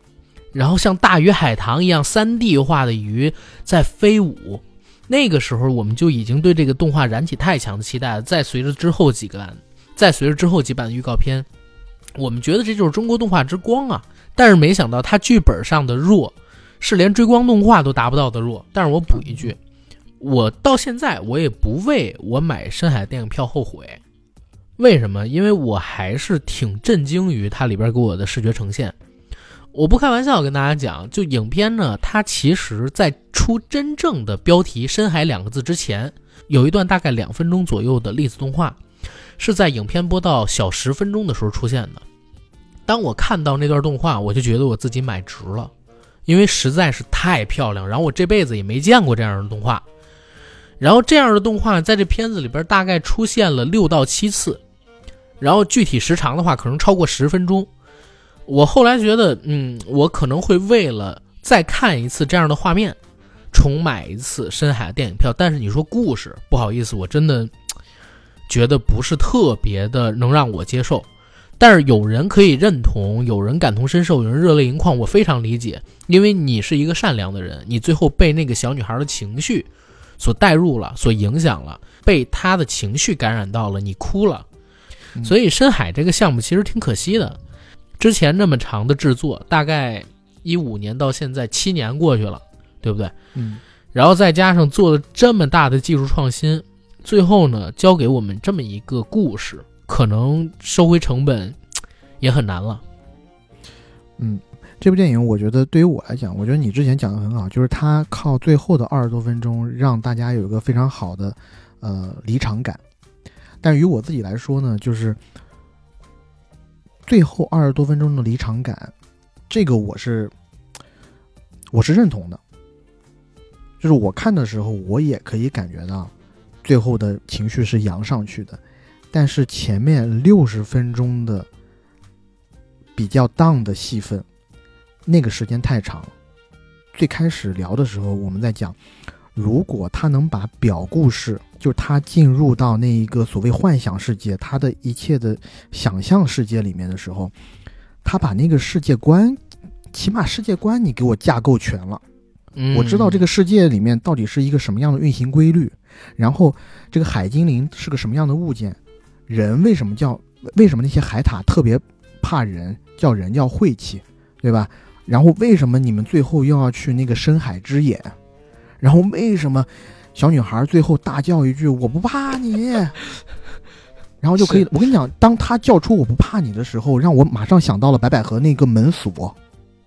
哎，我想到了那个一年一度喜剧大赛里边，大锁编剧还是六寿老师说的一句话。他说：“当你做一个小品，铺垫了特别多的桥段，但是不好笑的时候，结尾呢就找一个特别伟光正、正能量的东西，把它升华。”这个你真的，我觉得你讲的特别到位，真的说的非常好，是不是有有没有这么点意思？突然之间想起六寿老师这个说法了。对这句话虽然很不愿意这么讲啊，就是其实我们都知道，这个主创肯定是特别用心的，一工作了这么多年，然后就想把这个。作品给做好，但是你现在呈现的状态确实会让我们感觉，反而让我消解了很多对于这个女孩的同情，因为我一开始就知道你就靠最后二十分钟来想我骗我眼泪，想赚我热泪。我虽然哭了，但是我我告诉你，我不怕你。OK，深海聊完了之后，就聊到我们今天要跟大家预告的一部电影了，那就是大年初三要上的《中国乒乓》。中国乒乓这个项目呢，因为我没看，一会儿就让 AD 来主聊。但是有两个前情需要跟大家来讲。第一呢，就是中乒乓本来定档是大年初一，突然之间改到了大年初三，具体的原因未知。有人说是还没拿到供应许可证，也有人说是临时打回去重做。具体什么情况，我们真是不知道啊。第二个情况呢，是我身边有朋友其实是看了非常早的粗剪版本。然后他跟我讲，当时呢，在这片子里边出现的人物用的都是真实人物的原名，而到了电影上映前，应该是十八号吧，AD 他们去的那一场，我那姐们儿也去了。然后他跟我讲，这个片子的人名都改成了化名，跟他之前看的那个版本完全不一样了。所以在这儿呢，我们必须也再说一下，虽然啊新领导来了之后拨乱反正，确实让我们看到了希望，但是中国乒乓这样的事儿呢，又让我们看到中国电影啊确实是一个人尽可夫的婊子。冯小刚有句话说的好，协审制度，对，士农工兵商，对吧？体育局、卫生局、宗教管理局，哪个部门看你不爽，都过来给你两巴掌，一点都没说错。因为我绝对不相信他用原本的这个角色名是电视局不让用，绝对是体育总局的那帮人过来搞的幺蛾子。没错。嗯，这部电影因为我去看了，然后我看了首映。我说实在话啊，如果大家听我们俩的节目听的时间够久的话，都知道我们对于于白梅于老师是颇有一些意见的啊，可能跟很多人一样，包括跟邓超。哎，当然了，超哥，我们是觉得演戏没话说，但是一到他导电影，怎么就感觉 心里七上八下的啊，就是比较忐忑。一上九下吧，对，然后再加上于白眉老师的加持，这一下真的是双剑合璧，就自然而然的会对这部电影呢没有那么多的期待。对，但是我在这儿说一句话，就是这部电影我当时看了以后，我不光是发了朋友圈，我还发了微博，超出我的意料范围之外，就是这一次邓超和于白眉导的作品。确实不错，嗯，我说的不错，就是说他故事有意思，拍的也好，你能看出这个剧组的诚心诚意。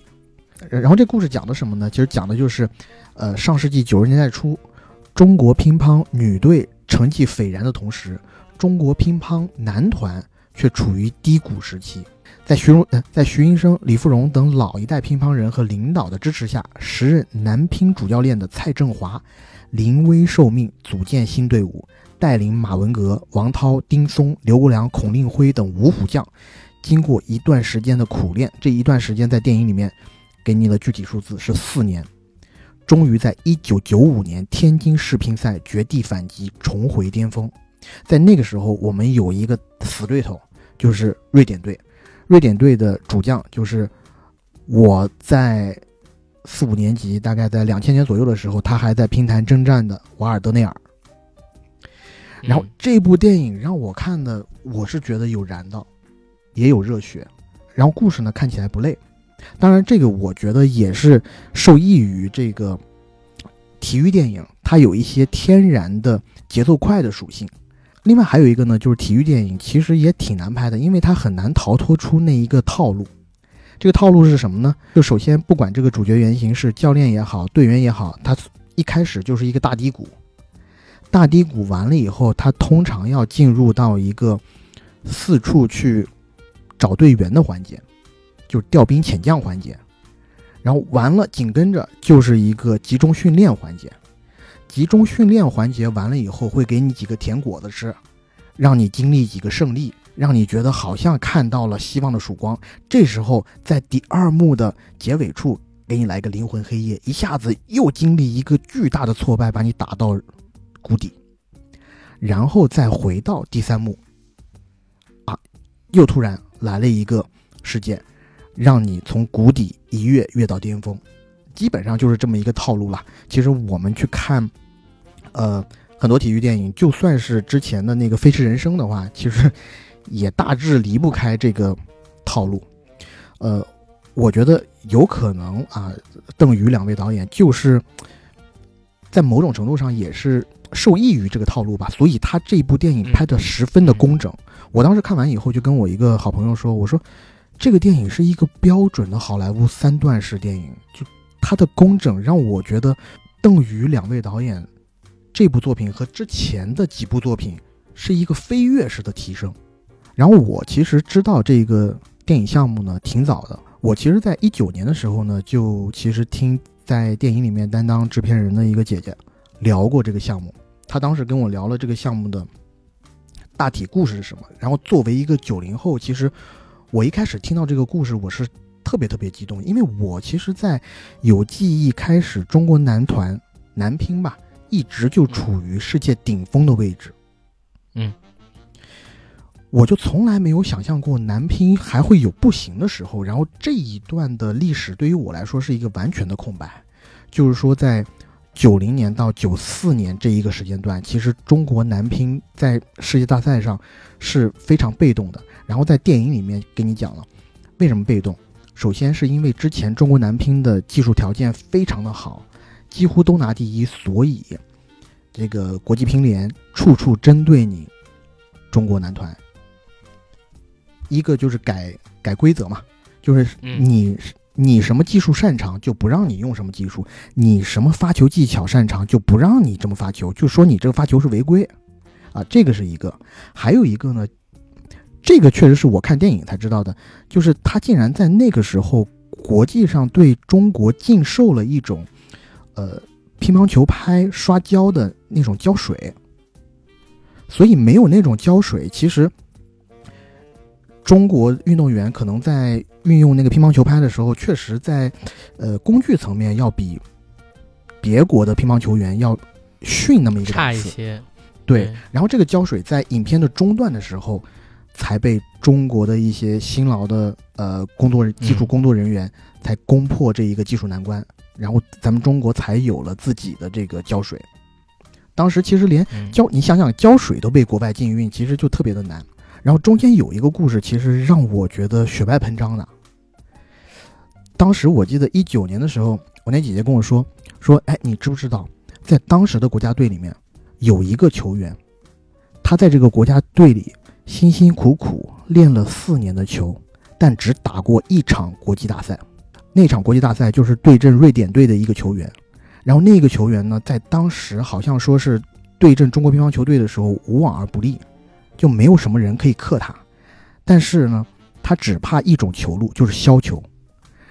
然后蔡振华就找到了这个乒乓球员，让他一个人练了四年的削球，没有让他上任何的国际比赛哦。就在那一场最关键的对瑞典队的对那一个选手的比赛当中，把他调上了场。果然，就一下子打趴了那一个瑞典队的球员，把瑞典队把把那个球把那个球员直接就打懵了。那个球员就根本就没想到还有这样的一号人物啊！其实，在电影里面，我我们也看到，因为瑞典队信息也很发达，其实他也找到了当时这个球员在省队时候的室友。把这个室友招到了瑞典，陪那个瑞典队的球员一直训练。嗯，但没想到，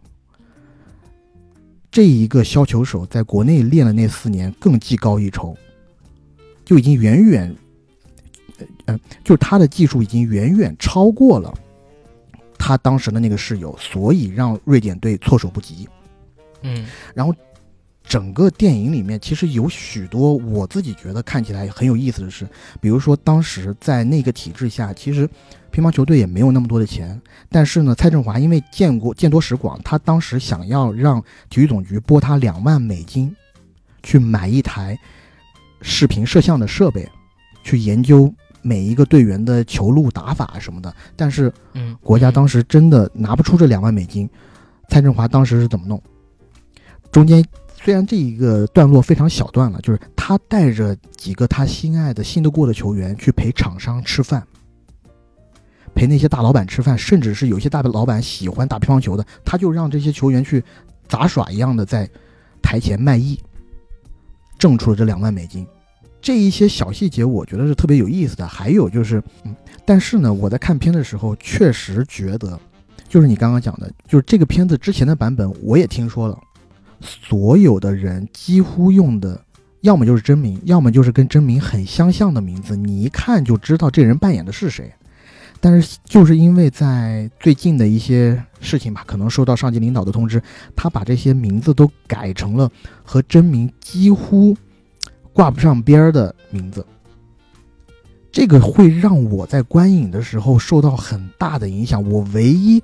猜出来的一两个人，也是我。仅有的一些乒乓知识所给予我的，中间还包括一个女乒队员邓亚萍，因为邓亚萍找的是个特型演员，一看就知道是邓亚萍，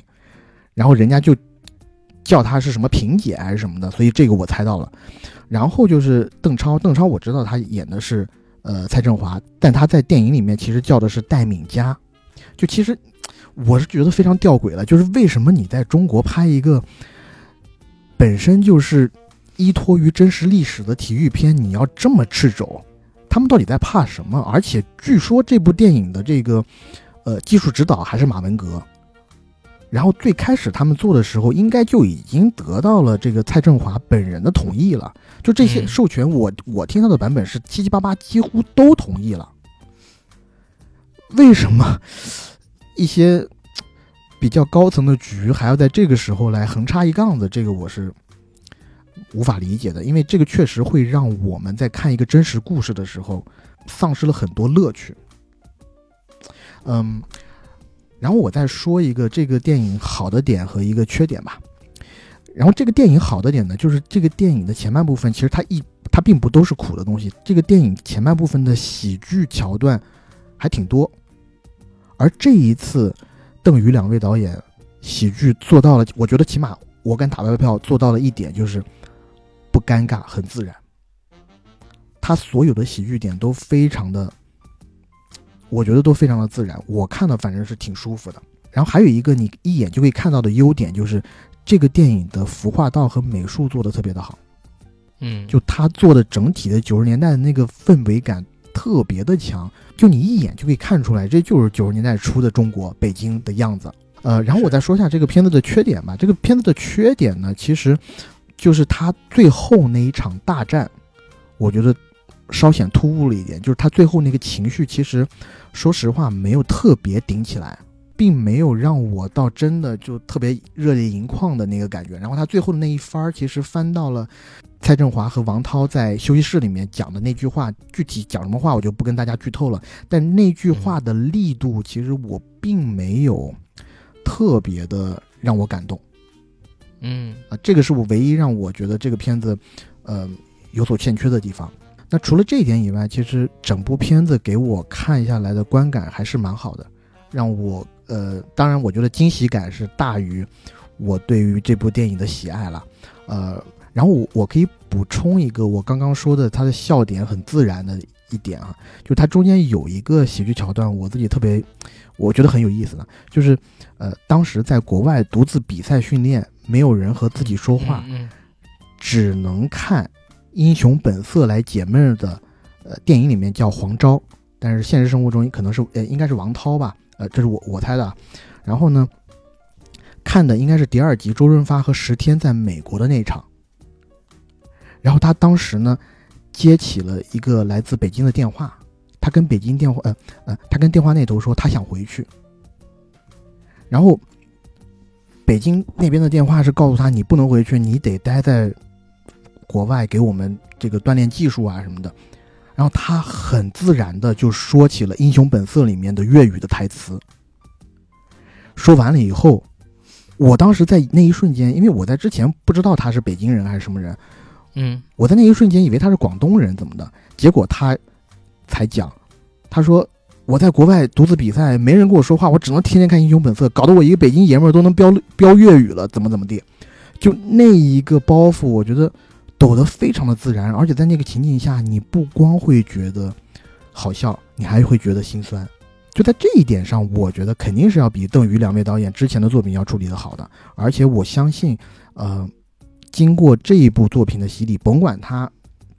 最后的票房能不能达到他们的预期，但起码他们俩作为导演的口碑，肯定可以有一点逆转。是。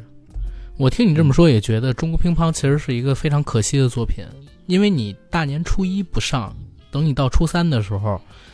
某些电影它的票房惯性已经形成了，你就更难搞到排片了。然后这部电影通过你刚才所讲，它这么多的细节投入，成本肯定也不低，